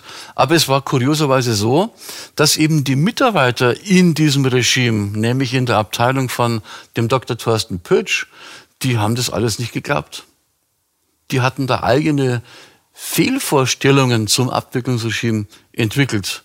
Also die haben noch selbst gedacht, das kann eigentlich nicht sein. Und das hatte ihn dann eben dazu genötigt, erstmal Workshops durchzuführen, unter anderem für seine eigenen Mitarbeiter im Regime, um einfach dem mal zu erklären, wie der Hase läuft oder sozusagen, wo der Hammer hängt. Denn unter anderem hat er dort äh, darauf hingewiesen, wenn es bei einer Bank die jetzt eben abgewickelt wird, noch Vermögenswerte gibt, dann müssen die ja erstmal ausgliedern. Da stellt sich mir jetzt schon die Frage, wenn eine Bank nicht mehr gerettet werden kann, sondern abgewickelt, ja, wieso werden dann noch die letzten Vermögenswerte ausgegliedert und vor allen Dingen an wen? Naja, das erschließt sich uns Bürgern wohl erst dann, wenn es denn passiert. Ähm, also ist für mich schon ein großes Fragezeichen. Und wenn es jetzt noch etwas geben würde, was rechtlich dem entgegensteht, dann hat man sich ermächtigt, diese Hindernisse zu beseitigen. Beispiel dazu, äh, das gute alte Sparbuch, das ja viele vielleicht noch kennen, vielleicht hat auch die eine oder andere noch eins zu Hause rumliegen. Also da, wo man immer wieder zur Bank ging, einmal im Jahr, hat sich die Zinsen nachtragen lassen als es noch welche gab, ja, ähm, mit Datum Unterschrift. Und dieses klassische alte Sparbuch, das war noch ein Schuldtitel gegen die Bank. Äh, das wäre eben ein Abwicklungshindernis und das kann man dann eben beseitigen. Also, naja, auch hier sei die Bemerkung erlaubt, ein Schelm, wer Böses denkt. Nun, wenn wir weitergehen, haben wir jetzt ja festgestellt, dass die Enteignung der Bankkunden gesetzlich bestens geregelt ist. Und so müssen wir leider festhalten, dass auch die Enteignung der Versicherungskunden im Versicherungsaufsichtsgesetz bestens geregelt ist. Siehe dort der aktuelle Paragraph 314. Dort ist eben auch wieder nebulös formuliert, zum Schutz des Kollektivs, also Kollektiv sind ja alle Versicherungskunden einer Gesellschaft und wenn diesem Kollektiv Ungemach droht, sprich die Gesellschaft würde pleite gehen, das wäre ein solcher Ungemach, ähm, dann muss man natürlich die Auszahlung von Leistungen stoppen können, aber natürlich müssen die Kunden die Beiträge weiter bezahlen. Also egal, ob es eine Versicherungsleistung wäre, einer Berufsunfähigkeitsrente äh, oder eine Todesfallleistung, weil es eben einen Sterbefall gegeben hat, gegen das Risiko man sich ja versichern kann, aber auch selbst laufende Rentenzahlungen aus einer bereits äh, laufenden Altersrente, die die Gesellschaft eben an den Rentner auszahlt, auch die kann eingestellt werden und du kannst eben gar nichts machen, denn das ist auch nichts anderes wie eine Art von Ermächtigungs Gesetz. Früher war es ja der Paragraph 89, aber das war wohl zu weit vorne im Gesetz. Da hat man manchmal noch nachgelesen, aber so weit hinten entdeckt es wohl keiner mehr. Scheinbar die Spekulation der Gesetzgeber. Insofern hat man es einfach weit nach hinten verschoben. Also auch nicht schön. Insofern, wer noch Versicherungen hat, meine These wäre raus, rette sich wer kann, denn wir werden jetzt mit den nächsten Grundlagen erkennen, dass die Versicherungen wohl alle pleite gehen werden. Interessant ist vielleicht auch hier noch zu wissen, dass zum Beispiel die Münchner Rück ist ja die weltweit größte Rückversicherung, vor einigen Jahren begonnen hat, alle Vermögenswerte, die sie nicht für den laufenden Geschäftsbetrieb benötigt, eben ins Ausland verbracht hat, nämlich in die Schweiz. Sei es jetzt das Bargeld, was sie im Tresor hatten, die Edelmetalle oder eben auch Kontoguthaben, was nicht für die laufende Liquidität benötigt wird, hat man eben hier in die Schweiz verbracht vor einiger Zeit schon. Also auch da sollte man hellhörig werden, wenn man Kenntnis von solchen Dingen gelangt. Und wie gesagt, äh, dazu passt ganz einfach wie die Faust aufs sogenannte Auge, die im Volksmund ja als Kack Klausel bezeichnet wird oder neu verenglischt im englischen Wording ausgedrückt eben Kollektiv Action Clause. Also die regelt ganz einfach bei jeder europäischen Staatsanleihe, dass man bei Bedarf die Laufzeit auf unendlich verlängern kann. Ja, was heißt es jetzt, wenn die Laufzeit einer Anlage, einer Anleihe auf unendlich verlängert wird? Die Kohle ist weg, weil unendlich heißt, du kriegst es nie zurück. Ja, und was ist der Bedarf? Wiederum ein Gummiparagraph, ein Ermächtigungsgesetz bei Gefahr für die Stabilität des Finanzsystems. Also das ist der Bedarf. Es wird aber nicht erklärt, welches Finanzsystem, welche Gefahr und was ist die Stabilität des Finanzsystems. Es wird überhaupt nicht erklärt in diesen Klauseln, in diesen Gesetzen. Also insofern, das scheint in der Gesetzgebung mittlerweile üblich zu sein, alles in solchen Kauderwelsch zu verpacken, das normale Menschen gar nicht mehr verstehen und dann noch so unkonkret, dass man sich ermächtigt, alles tun zu können, was einem als sogenannter Staat dann ebenso einfällt. Also alles bestens vorbereitet, denn jetzt könnte man auch sagen, gut, was betrifft mich diese Klausel, ich habe ja keine Staatsanleihen. Nun, hier sei angemerkt, dass eben alle, die irgendwie eine Art von Altersversorgung betrieben haben, sei es jetzt die private äh, oder auch die betriebliche Altersversorgung, all diese Dinge werden sich in Luft auflösen, wenn diese Klausel angewendet wird. Bis hin zu Riester-Rurup Verträgen, die ja auch äh, groß angepriesen wurden. Also immer wieder wurde von den Verkäufern, von den Beratern, von den Strukturvertrieben irgendeine Sau durchs Dorf Dorf getrieben. Es wurde auch inhaltlich immer nicht so viel erklärt, denn es ist ja Usus in der Branche und ich war dort ja über 30 Jahre tätig. Man bildet die Berater nur so weit aus, damit sie emotional den Kunden begeistert irgendetwas verkaufen, was dann den Gewinn, Mehrungsinteressen der Konzerne dient und nicht dem Wohl der Kunden. Also unter Insidern gibt es ja hier auch den Spruch Geist ist Gift fürs Geschäft. Insofern nach dem Need-to-Know-Prinzip wird immer nur das in die entsprechende Ebene vermittelt, was unbedingt nötig ist. Also diese Anlagen, Staatsanleihen äh, sind überall drin, auch in gemischten Fonds, sei es jetzt ein Aktienrentenfonds oder ein reiner Rentenfonds, der Staatsanleihen beinhaltet. Also all das wird sich, wenn man diesen Knopf der Kack-Klausel drückt, dann in Luft auflösen.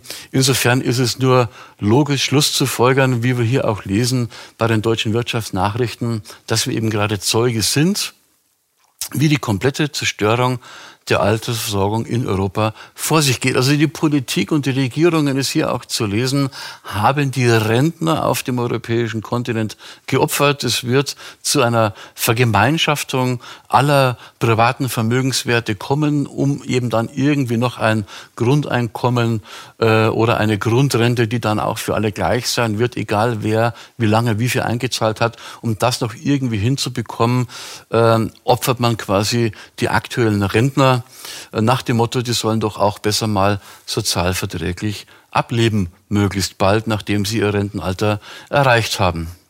Nun, ähm, hier müssen wir leider noch mal einen Schritt in die tiefen Niederungen der Gesetze äh, gemeinsam machen. Und so müssen wir festhalten, dass im Jahr 2017 die Frau Merkel, damalige Kanzlerin, mit ihren Regierungsmitgliedern Maas, Schäuble und Steinmeier eben ein Gesetz beschlossen haben, nämlich das Finanzaufsichtsrechtsergänzungs Gesetz. Das ist nichts anderes wie ein reines Ermächtigungsgesetz, mit dem sich eben drei Ministerien, nämlich das Bundesfinanzministerium, das Justizministerium und für Verbraucherschutz, die haben sich ermächtigt, etwas zu tun, und zwar ohne Zustimmung der Parlamente. Man für was braucht man noch gewählte Parlamente, wenn man als Regierung irgendwas äh, an der Demokratie vorbei durchsetzen möchte? Dann stört's Parlament im Zweifel ja eher. Also braucht man das auch nicht und man kann hier alles tun ohne Zustimmung des Parlaments. Nun, worum geht's in diesem Gesetz? Es geht einfach um äh, Maßnahmen, die man ergreifen kann. Das sind dann Rechtsverordnungen, die erlassen werden, wenn eben wieder eine Gefahr für die Stabilität des Finanzsystems droht. Auch da wird nicht ausgeführt, was ist überhaupt das Finanzsystem, welche Stabilität Äh, und ja, welche Gefahr überhaupt? Also all das wird nicht näher beziffert, sondern mit so einer Art Gummiparagraphen, Headline hat man sich ein Ermächtigungsgesetz gebaut. Konkret geht es unter anderem darum, dass man dadurch dann die bereits seit 2016 sich in Kraft befindliche Wohnimmobilienkreditrichtlinie dann anpassen kann. Nun, was ist dort für eine Anpassung geplant? Das möchte ich kurz an einem praktischen Beispiel erläutern. Wenn man sich vorstellt, man hat eine Immobilie und hat einen Teil auch finanziert mit einer Hypothek, eben bei einer Bank, sogenannte Hypothekenfinanzierung, dann ist es doch heute so, egal wie schlecht mein aktuelles Kreditrating ist bei Schufa oder Kreditreform oder äh, wenn es auch gerade in Killer geht, weil ich gerade meinen Job verloren habe, völlig egal. Aber solange ich doch heute als Kreditschuldner für eine Hypothek Zins- und Darlehenstilgungsrate bezahle, ist doch alles gut. Nach dem Motto, Zahlen macht Frieden. Nun, so war es bisher. Wenn also diese Dinge angewendet werden und die Europäische Union, dort gibt es ein Strategiepapier, äh, hat ja bereits alle Banken im Jahr 2019 verpflichtet, sogenannte Abwicklungsagenturen einzurichten. Denn es bedeutet künftig, wenn ein Hypothekendarlehen äh, vom Schuldner eben abgewertet wird, also das eigene Scoring bei Schufa, bei anderen Ratingagenturen oder bei Krediteform schlechter wird, dann wird der eigene Hypothekenkredit zu einem sogenannten Schrottkredit. Fein englisch ausgedrückt heißt es Non-Performing Loan. NPL. Und dann hat man aber gesagt, naja, so Abwicklungsagenturen hört sich ein bisschen blöd an. Dann hat dann Asset Capital Management Agenturen eingerichtet, die dann eben, wenn der Schuldner äh, abgewertet wird und der Kredit zum Schrottkredit wird, äh, haben wir nämlich folgende Regelung und dafür sind dann die Agenturen zuständig. Also wenn das Darlehen zu einem Schrottkredit wird, dann muss die Bank die Sicherheit sofort verwerten. Gut, was ist die Sicherheit beim Immobilienkredit, beim Hypothekenkredit? Richtig, die Immobilie. Also all die Schuldner, und das wird wohl leider viele treffen aus den letzten Jahren, die zum Teil ja fast ohne nennenswertes Eigenkapital zu niedrigsten Zinsen sich dann den Traum ihrer Immobilie eben ermöglicht haben, das wird dort ganz viele treffen. Denn wenn die Bank aufgrund dessen, dass es ein Schrottkredit wird, das Darlehen fälligstellt und die Sicherheit verwerten will, also diejenigen, die dann den fälligen Kredit inklusive Kosten nicht bedienen können, sind dann ihre Immobilie los. Denn die Sicherheit wird verwertet.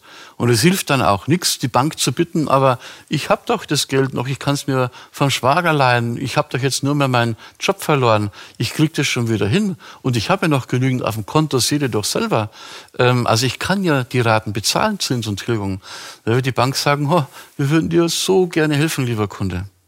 Aber wir dürfen nicht. Es steht im Gesetz. Wir müssen die Sicherheit verwerten. Also wenn du es dir nicht zusammenborgen kannst, die Kreditsumme, die fällig ist, dann müssen wir leider dein Haus in die Verwertung bringen und darum kümmern sich dann eben diese Verwertungsagenturen. Also da wird es leider bei den auch jetzt beginnenden anziehenden Zinsen wird es eh schon schwierig für manche.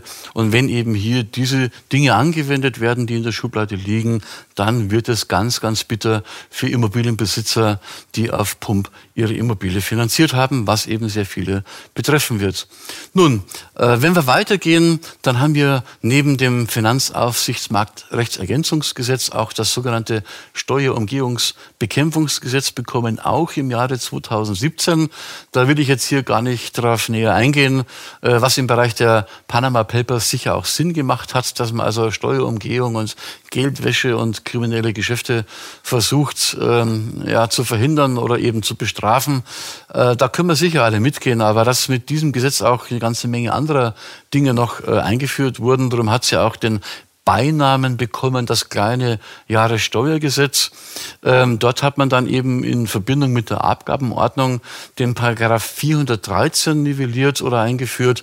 Und dort wurde ja nicht nur das Post-, Bank- und Briefgeheimnis abgeschafft, sondern eben für jeden, der äh, in Deutschland gemeldet ist und eine Steuer-ID hat und dem dann ein Steuerstrafverfahren oftmals ja auch nur angedichtet wird, bei dem ist dann auch Folter erlaubt, denn auch das Recht auf körperliche Unversehrtheit ist mit dem Paragraph 413 der Abgabenordnung längst abgeschafft. Also man kann durchaus sagen, unsere Grundrechte wurden schon weit vor 2020 bereits ausgehebelt und abgeschafft äh, und nicht erst im Zuge der Pandemie.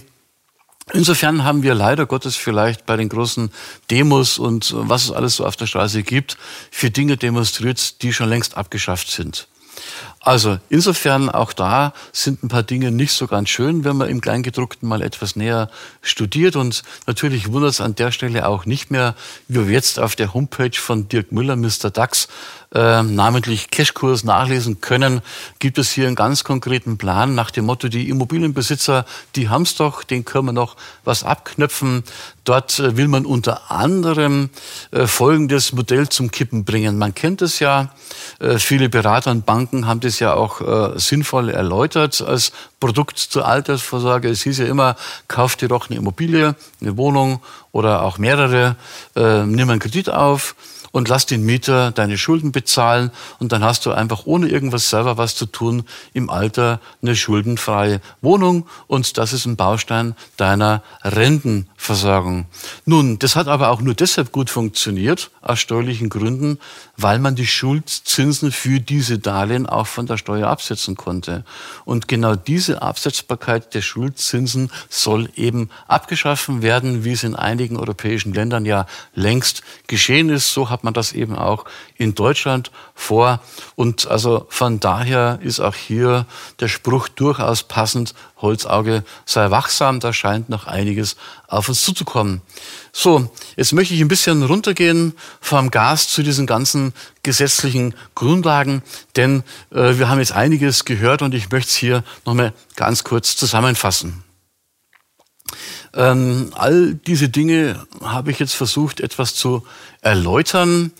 Ähm, insofern, ob es die Negativzinsen waren oder die Vermögensabgabe, also all das äh, wurde jetzt hier ausführlich besprochen. Vielleicht ein Hinweis an der Stelle. Man denkt ja gemeinhin als äh, gut informierter Bürger und Kapitalanleger, die Kryptowährungen, das ist jetzt der Weg in die Freiheit. Blockchain ist die Zukunft. Alles wird gut. Das ist ja nichts anderes wie die Edelmetalle, denn die Ressourcen sind begrenzt. Also man darf ja nicht mehr als so und so viele Bitcoins zum Beispiel schürfen, also können gemeint werden. Irgendwann ist dann Schluss. Nun, ich stelle mir die Frage, wenn das wirklich der Weg in die Freiheit wäre, sind die Staaten und Notenbanken wirklich so naiv? Oder steckt da vielleicht etwas anderes dahinter?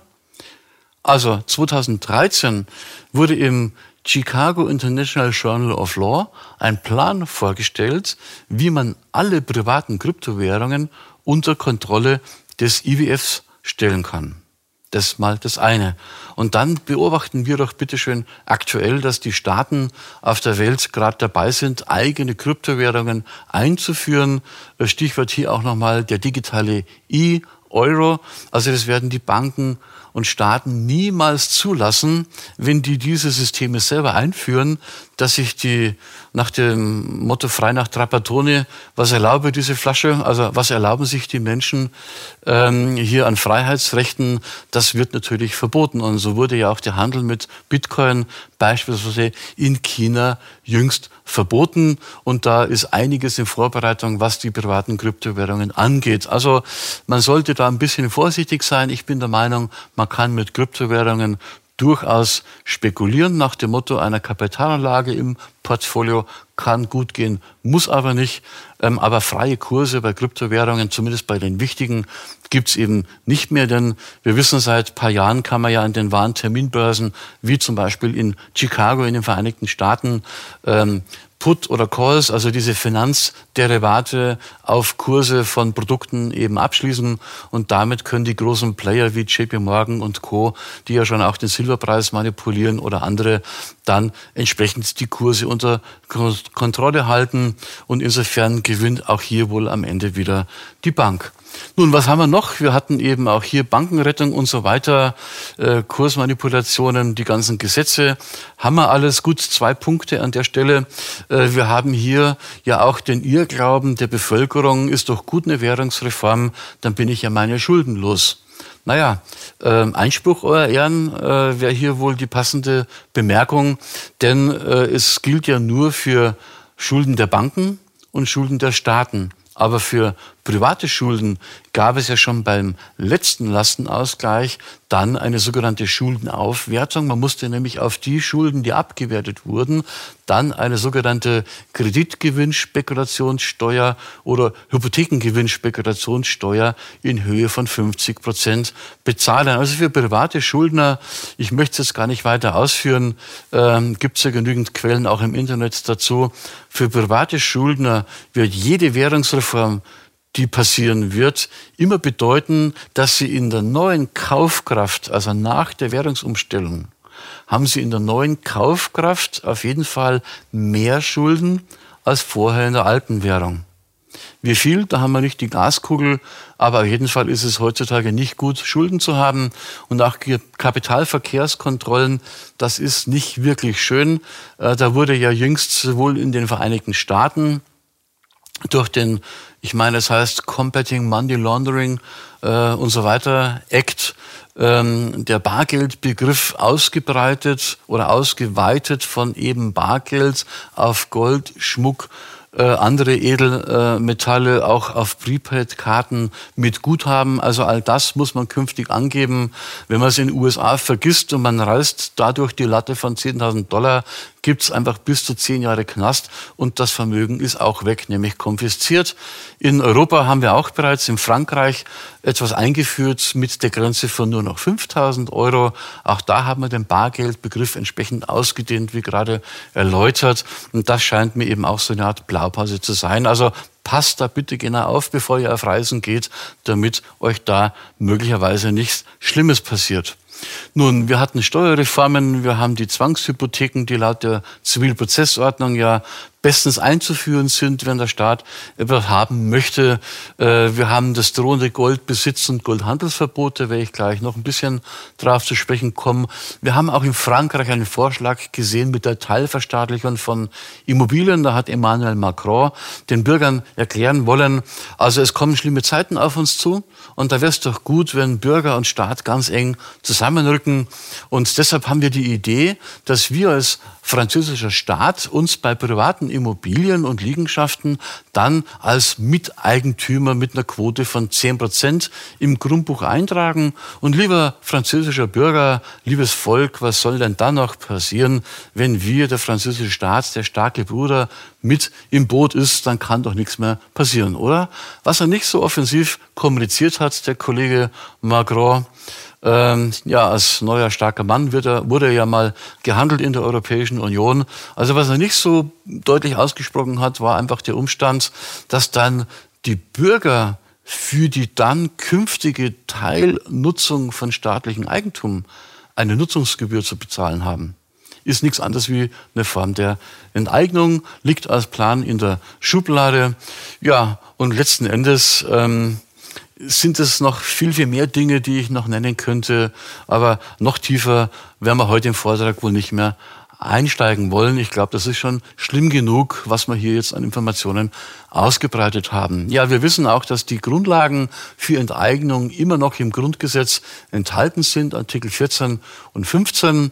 Äh, wir haben das Thema SAG, wir haben das Thema VAG, die Enteignung der Bankkunden, die Enteignung der Versicherungskunden und wir haben natürlich nach wie vor ein aktives Lastenausgleichsamt und in den gebrauchten Bundesländern, also in den westlichen elf Bundesländern haben wir auch noch sogenannte aktive Abwicklungsämter, die dann Hand in Hand mit dem Lastenausgleichsamt den kommenden Lastenausgleich äh, ja durchziehen werden. Im Übrigen wissen wir aus direkten Kontakten, zumindest in Bayern, äh, bis in die Spitzen der äh, bayerischen Politik, dass in den oberen Etagen der Finanzämter seit fast einem Jahr schon der Lastenausgleich technisch geübt wird. Also auch da ist alles bestens vorbereitet bis hin zum Einsatz von Software und KI.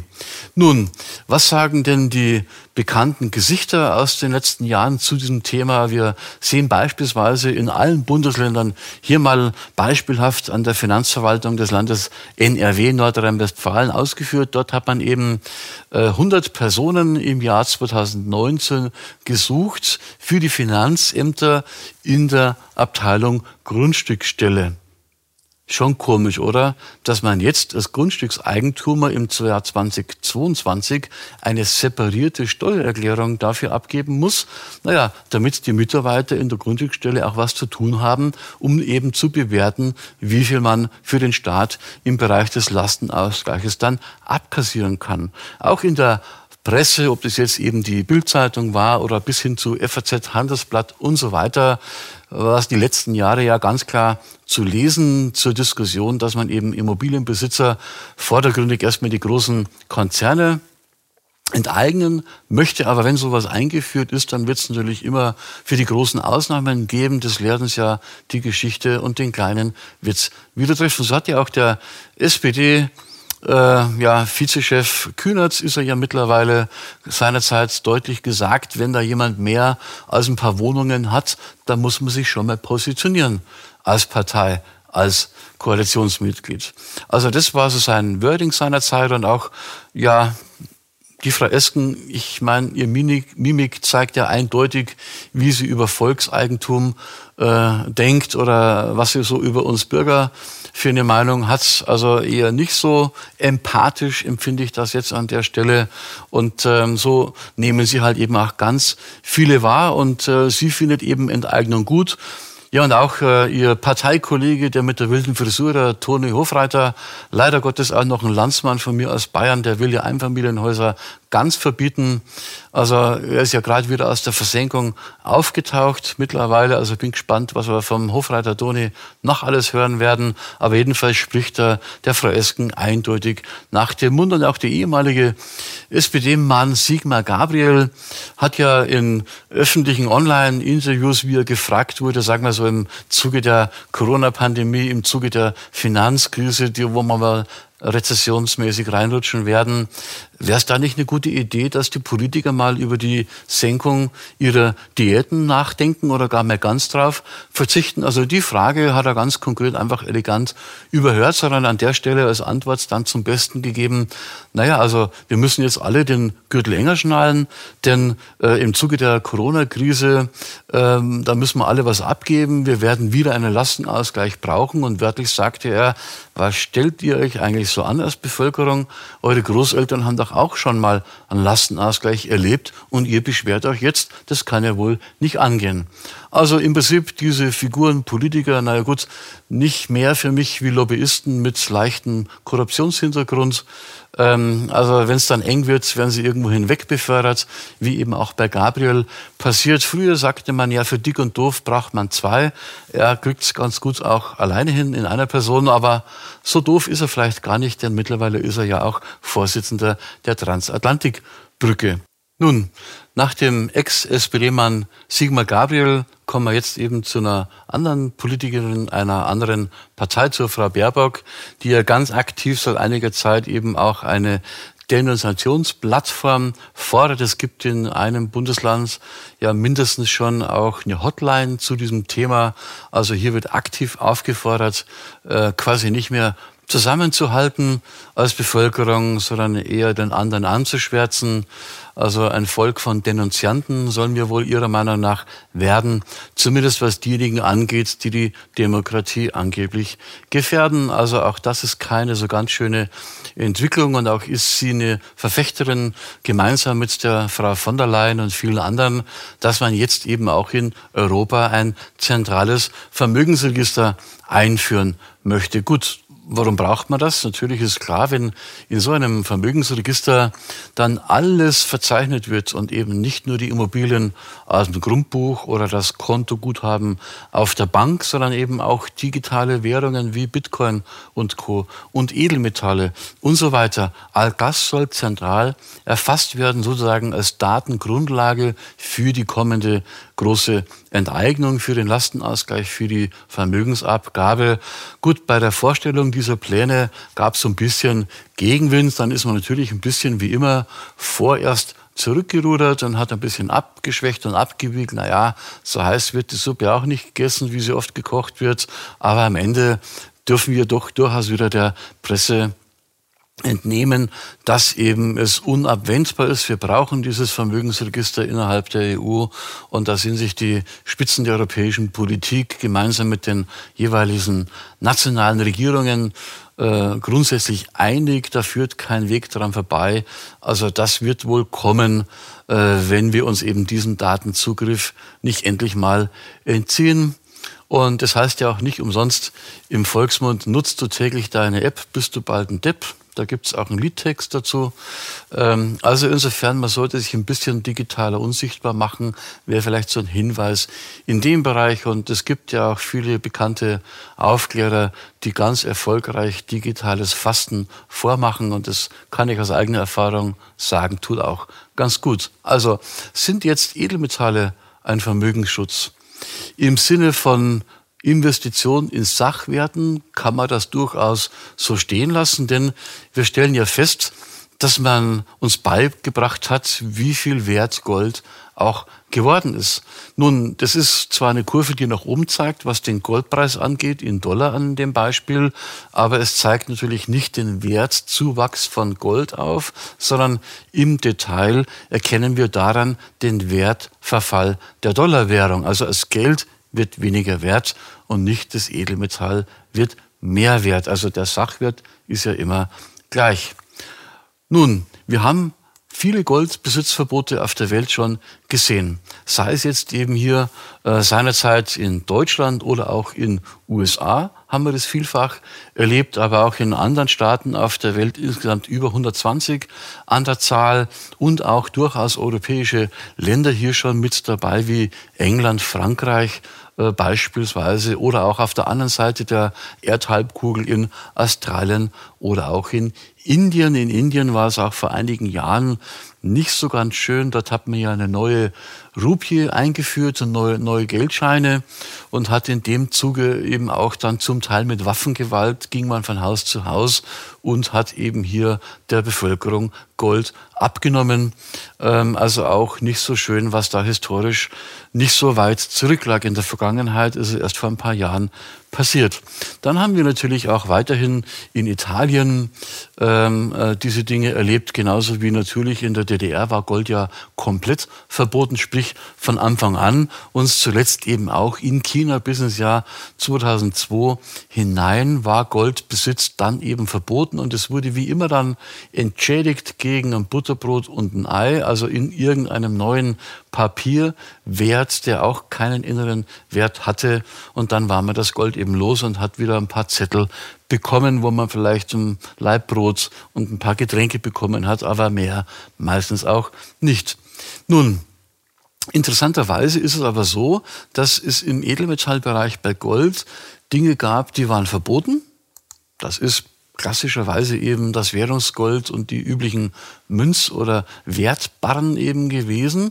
Die waren immer schon verboten, immer wieder auf der Welt. Erlaubt waren aber eben Kunst, Goldschmuck, Sammlermünzen und dergleichen. Also die waren immer wieder ausgenommen. Und so war es dann auch zu späteren Zeiten, zum Beispiel dann hier 31, da waren die Währungsmünzen aus dem Deutschen Reich dann verboten in Gold, aber wiederum erlaubt waren Gold, Schmuck, Kunstgegenstände, äh, nennwertfreie Münzen, Sammlermünzen. Diese Dinge, die kann man nämlich schlecht messen. Die haben einen hohen inneren Wert, den sogenannten künstlerischen oder Sammlerwert. Also im Fachjargon spricht man hier vom intrinsischen Wert, der also nichts mit dem reinen Materialwert des Goldes zu tun hat.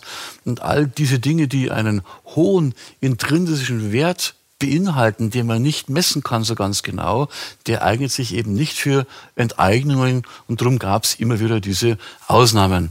Also auch hier entsprechend in der USA und in weiteren Ländern, Deutschland wieder hier entsprechend DDR, dann war auch wieder die gleichen Ausnahmen wie Goldschmuck und Sammlermünzen. Äh, natürlich auch England war es so, dass das übliche Währungsgold verboten war. Schmuck, Kunst, Gold, Sammlermünzen und dergleichen äh, waren wieder erlaubt. Und so war es eben auch in ganz, ganz vielen Staaten auf der Welt in ähnlicher Art und Weise, dass das klassische Anlagegold eben verboten war, aber wiederum die bereits erwähnten Dinge natürlich wieder erlaubt waren. Und da stellt sich die Frage, das hat der Markus Miller, ein bekannter Börsenexperte, ja öffentlich gemacht, äh, dass es seit einigen Jahren schon EU-Richtlinien gibt, äh, die eben nicht nur ein privates Goldbesitzverbot beinhalten, sondern auch ein privates Goldhandelsverbot. Also dann hast du eine Krisenwährung wie zum Beispiel Gold dir zugelegt, darfst das aber dann, wenn es so ein Verbot gibt, privat nichts damit anfangen. Also da wird es irgendwie ja ganz doof an dieser Stelle. Und ja auch die Medien und Presse, die ist an und für sich voll davon. Äh, gibt es zahlreiche Artikel dazu, äh, mehrheitlich jetzt im Fokus, aber auch ein Artikel im Smart Investor vom Volker Nied, äh, der hier eine explizite Abhandlung zum kommenden Goldverbot geschrieben hat über drei Seiten. Wer sich im Übrigen auf meiner Homepage, die am Schluss eingeblendet wird, im Newsletter anmeldet, der bekommt als Begrüßungsgeschenk kostenfrei diese Abhandlung zum Goldverbot von mir dann zugesandt. Also wir haben ganz klar wieder eine Situation, dass hier wieder Verbote und Beschränkungen drohen, denn wir stellen aktuell ja schon fest, dass Kunden, die bei einem Bankschalter mehr wie zwei Unzen Gold verkaufen wollten und nicht nachweisen konnten, wann sie die wo erworben haben, die wurden dann wieder heimgeschickt. Also auch im Bereich der klassischen Krisenvorsorge ist einiges vorbereitet, um uns das Leben so schwer wie möglich zu machen, wenn es um Vermögenssicherung, wenn es um Vermögensschutz geht. Ja, aber auch die Grundrechte, da kann man fast ironisch, sarkastisch bemerken, die sind schon länger out of order, nicht erst seit Beginn der Pandemie, nicht erst seitdem man für Grundrechte demonstriert. Ich hatte es vorher ja schon erwähnt, dass man bereits im Jahr 2017 entsprechend mit der Abgabenordnung unsere Grundrechte massiv eingeschränkt hat, ähm, wenn man hier eben diese Mittel anwenden möchte. Und auch in der jüngsten Vergangenheit lesen wir in diesem Gesetz zur Stärkung der Impfprävention gegen Covid-19 uns zur Änderung weiterer Vorschriften im Zusammenhang mit der Covid-19-Pandemie ganz aktuell vom 10. Dezember 2021 ist am 11. Dezember dann veröffentlicht worden im Bundesgesetzblatt und damit eben in Kraft. Und dort ist eben im Detail geregelt, dass dieser Artikel 22 geändert wurde mit der Einschränkung von Grundrechten, also jetzt hochoffiziell. Und im Zusammenhang eben mit diesem äh, vorher erwähnten Gesetz sind die Grundrechte eingeschränkt respektive abgeschafft worden, was unsere eigene körperliche Unversehrtheit angeht. Also ist jetzt völlig legal, Menschen, die für irgendetwas im Positiven auf die Strafe gehen, ob die verletzt bei irgendwelchen Maßnahmen oder nicht, alles völlig legal. Wir haben die Freiheit der Person eingeschränkt und zwar dramatisch. Wir haben sie auch schon gesehen mit Lockdowns, Ausgangssperren. Äh, wir haben Versammlungsfreiheit, hochgefährlich. Also wenn hier Meinungsfreiheit sich bahnbricht, das geht aus staatlicher Sicht natürlich gar nicht.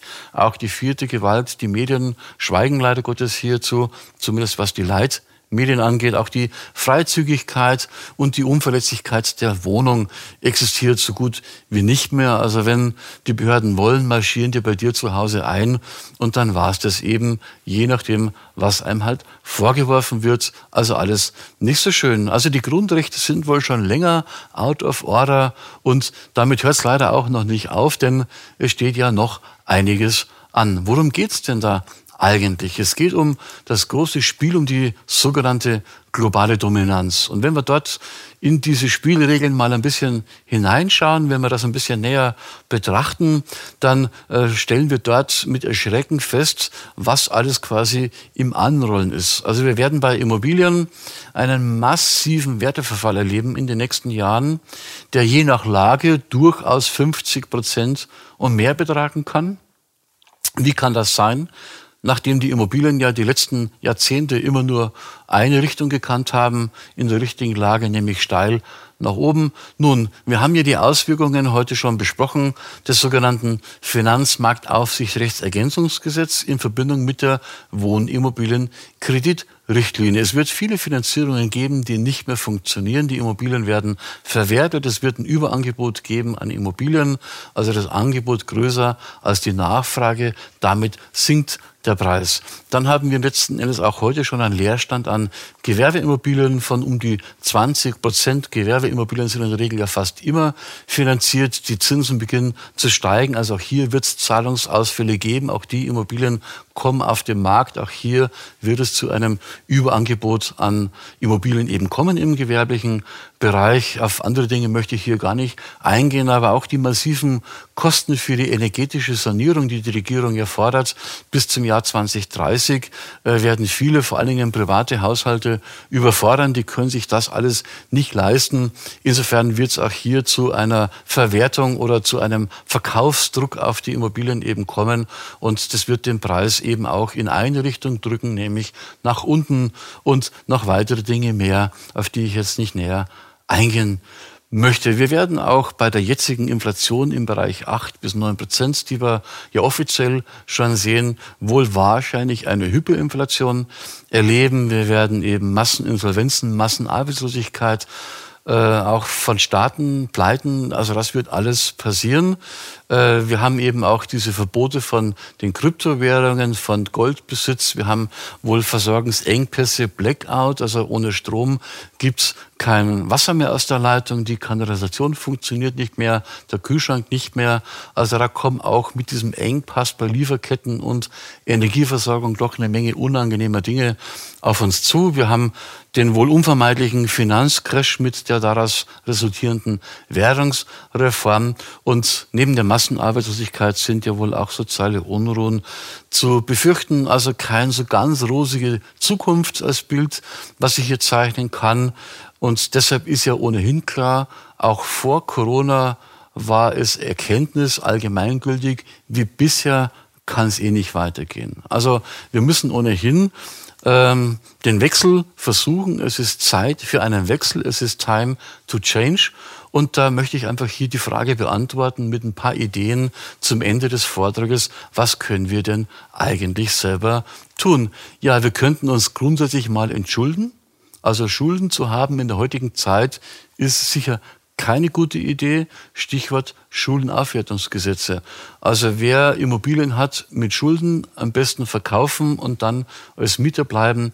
Es heißt ja nicht umsonst, der Kenner wohnt zur Miete. Also insofern Immobilien vielleicht lieber jetzt zu einem Höchstpreis verkaufen, dann natürlich Finanzprodukte ohne Zukunft beenden, ob das irgendwelche Versicherungen sind zur Altersversorgung oder sonstige stille Beteiligungen, Schiffsfonds, Medienfonds und ich weiß nicht was. Da gibt's ja jede Menge Dinge, wo Anleger schon viel, viel Geld verloren haben. Die Staatsanleihen, äh, diese Anleiheprodukte, also auch das erscheint mir eine gute Idee, da jetzt noch irgendwie einigermaßen rauszukommen, als wie daran festzuhalten. Denn es heißt ja auch hier so schön, lieber der Spatz in der Hand als die Taube auf dem Dach. Und wenn man Vermögenssicherung betreiben möchte, dann eben mit den richtigen Sachwerten und äh, wo man eben vielleicht eine Immobilie nicht verkaufen möchte, sollte man möglichst sich juristisch absichern. Aber bei Kapitalanlagen ganz generell äh, gibt es einen Grundsatz, den ich eigentlich immer erwähne. Also von allen Anlagen, die du nicht verstehst, einfach Finger weg doch logisch, oder? Man sollte nie irgendetwas machen, was man nicht versteht. Also wenn der noch so eloquenteste Finanzberater oder Bankberater euch die Anlage nicht so erklären kann, dass ihr sie versteht, dann würde ich es nicht machen. Also Finger weg. Dann bleibt ja schon nicht mehr so viel übrig, in der Regel. Gut, und von dem, was übrig bleibt, von den Dingen, die man dann versteht, sollte man auch die Finger weglassen, wo wir keine Kontrolle haben. Also wo wir nicht wissen, was los ist im Sinne von Transparenz, was passiert wirklich mit meinem Geld und habe ich Zugriff darauf. Also da ebenfalls meiner Meinung nach die Finger weg und dann wird schon relativ übersichtlich äh, mit den verfügbaren Kapitalanlagen. Also wir brauchen ganz einfach hier einen Plan B. Denn ich halte von den klassischen Kapitalanlagen zur Vorsorge, wie sie immer wieder vermarktet werden, mittlerweile relativ wenig. Ich muss sagen, ich weiß, wovon ich hier rede. Ich war über 30 Jahre in dieser Altersvorsorgungsindustrie tätig und musste erkennen, dass die Versicherungsgesellschaften einen Geschäftsgrundsatz haben, nämlich die Abwehr in Klammer von unberechtigten, Klammer zu, Leistungsansprüchen zum Schutz des Kollektivs. Und es steht in den Arbeitsanweisungen der Sachbearbeiter ganz klar drin, dass in den meisten Versicherungssparten ein Antrag auf Leistung des betroffenen Kunden zunächst erstmal abzulehnen ist. Und nur mit den Kunden, die sich dann aktiv beschweren, mit denen müssen wir uns dann im Leistungsabwicklungsfall eben noch beschäftigen. Also insofern ähm, eher neue Wege gehen, anders denken, selber denken, raus aus dem betreuten Denken, aus dem vorgekauten Finanzprodukten hin zur Region in die echte eigene analoge Welt. Ich halte es für mittlerweile sehr, sehr angebracht, darüber nachzudenken, ob man nicht mit dem örtlichen Schreiner, mit dem Landwirt, mit dem Bäcker oder anderen Handwerksbetrieben in unserem Umfeld ob man nicht mal mit denen sprechen sollte, ob die vielleicht lieber mal ihre Schulden auf der Bank loswerden. Und ich kann euch aus eigener Erfahrung berichten, dass viele Landwirte, aber auch andere Handwerksbetriebe heilfroh wären, wenn aus dem Dorf oder aus der Stadt mal 10, 15, 20 Leute kämen, die ihr Geld von der Bank holen und in diesen Betrieb investieren. Man muss es halt privat entsprechend miteinander vereinbaren, wie dann ein Ausgleich oder Feedback eben stattfinden kann. Aber die Unternehmen, wenn sie von der Schuldenlast befreit werden, die wären auf jeden Fall happy aus den Gesprächen, die ich dazu eben kenne. Und man sollte eben hier mit den Menschen einfach mal reden. Auch könnte man vielleicht darüber nachdenken, wenn es einige reichere Unternehmer gibt, die sich vielleicht kennen schon eine Zeit lang. Und es gibt aktuell ja viele Initiativen. Äh, dann könnte man hier darüber nachdenken, eine Genossenschaft zu gründen, dort das eigene Geld, das man nicht mehr braucht, von der Bank zu holen und eben einzulegen und eben junge aufstrebende Unternehmer, ähm, die sich noch was aufbauen wollen, eben dann bankenunabhängig zu finanzieren. Also macht euch auch in diesem Bereich autark und überlegt selber, was ihr tun könnt. Fast noch wichtiger erscheint mir das aber im Bereich der Lebensmittel- und Energieversorgung. Auch hier ist es dringend angeraten, bei dem, was wir jetzt gehört haben, äh, wo ja eben auch Lieferengpässe, Blackout und dergleichen droht, äh, dass wir uns unabhängig machen im Bereich der Nahrungsmittelerzeugung, im Bereich der Lebensmittelversorgung und auch im Bereich der Energieerzeugung. Also es ist überhaupt kein Hexenwerk, zum Beispiel in irgendeiner ländlichen Region, aber auch in der Stadt würde es gehen, einfach ein größeres Blockheizkraftwerk hinzustellen. Natürlich von den CO2-Auflagen und energetisch alles tippitoppi. Man macht dazu vielleicht in Form einer Genossenschaft und legt dort Geld ein, macht es einfach selber als Kommune in irgendeiner Region, stellt die Energie einfach selber her und kündigt die Knebelverträge von den großen Energieversagern. Also einfach selber machen wir hier das Gebot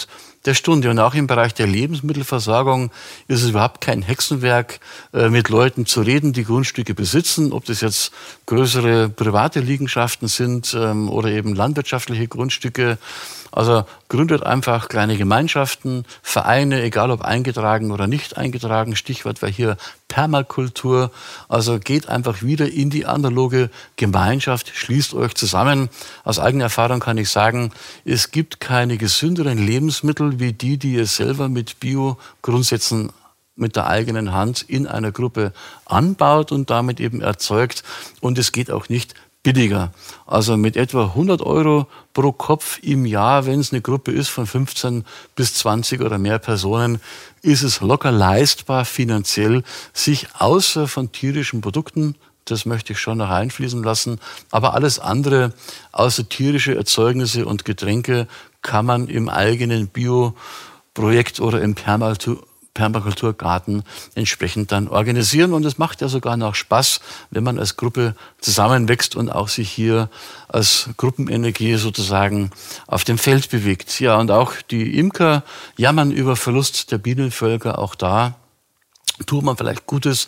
Auf der Bank gibt's Negativzinsen. Also wenn man hier Geld von der Bank holt und gibt dann dem Imker oder auch am Landwirt Bienenvölker an die Hand, kostet es pro Volk etwa 500 Euro inklusive der Miete, also das Gehäuse für die Bienen und eben noch ein Samen für eine mehrjährige Blumenwiese kostet um die 500 Euro, je nach Sorte oder Volk der Biene und je nach Größe der Völker.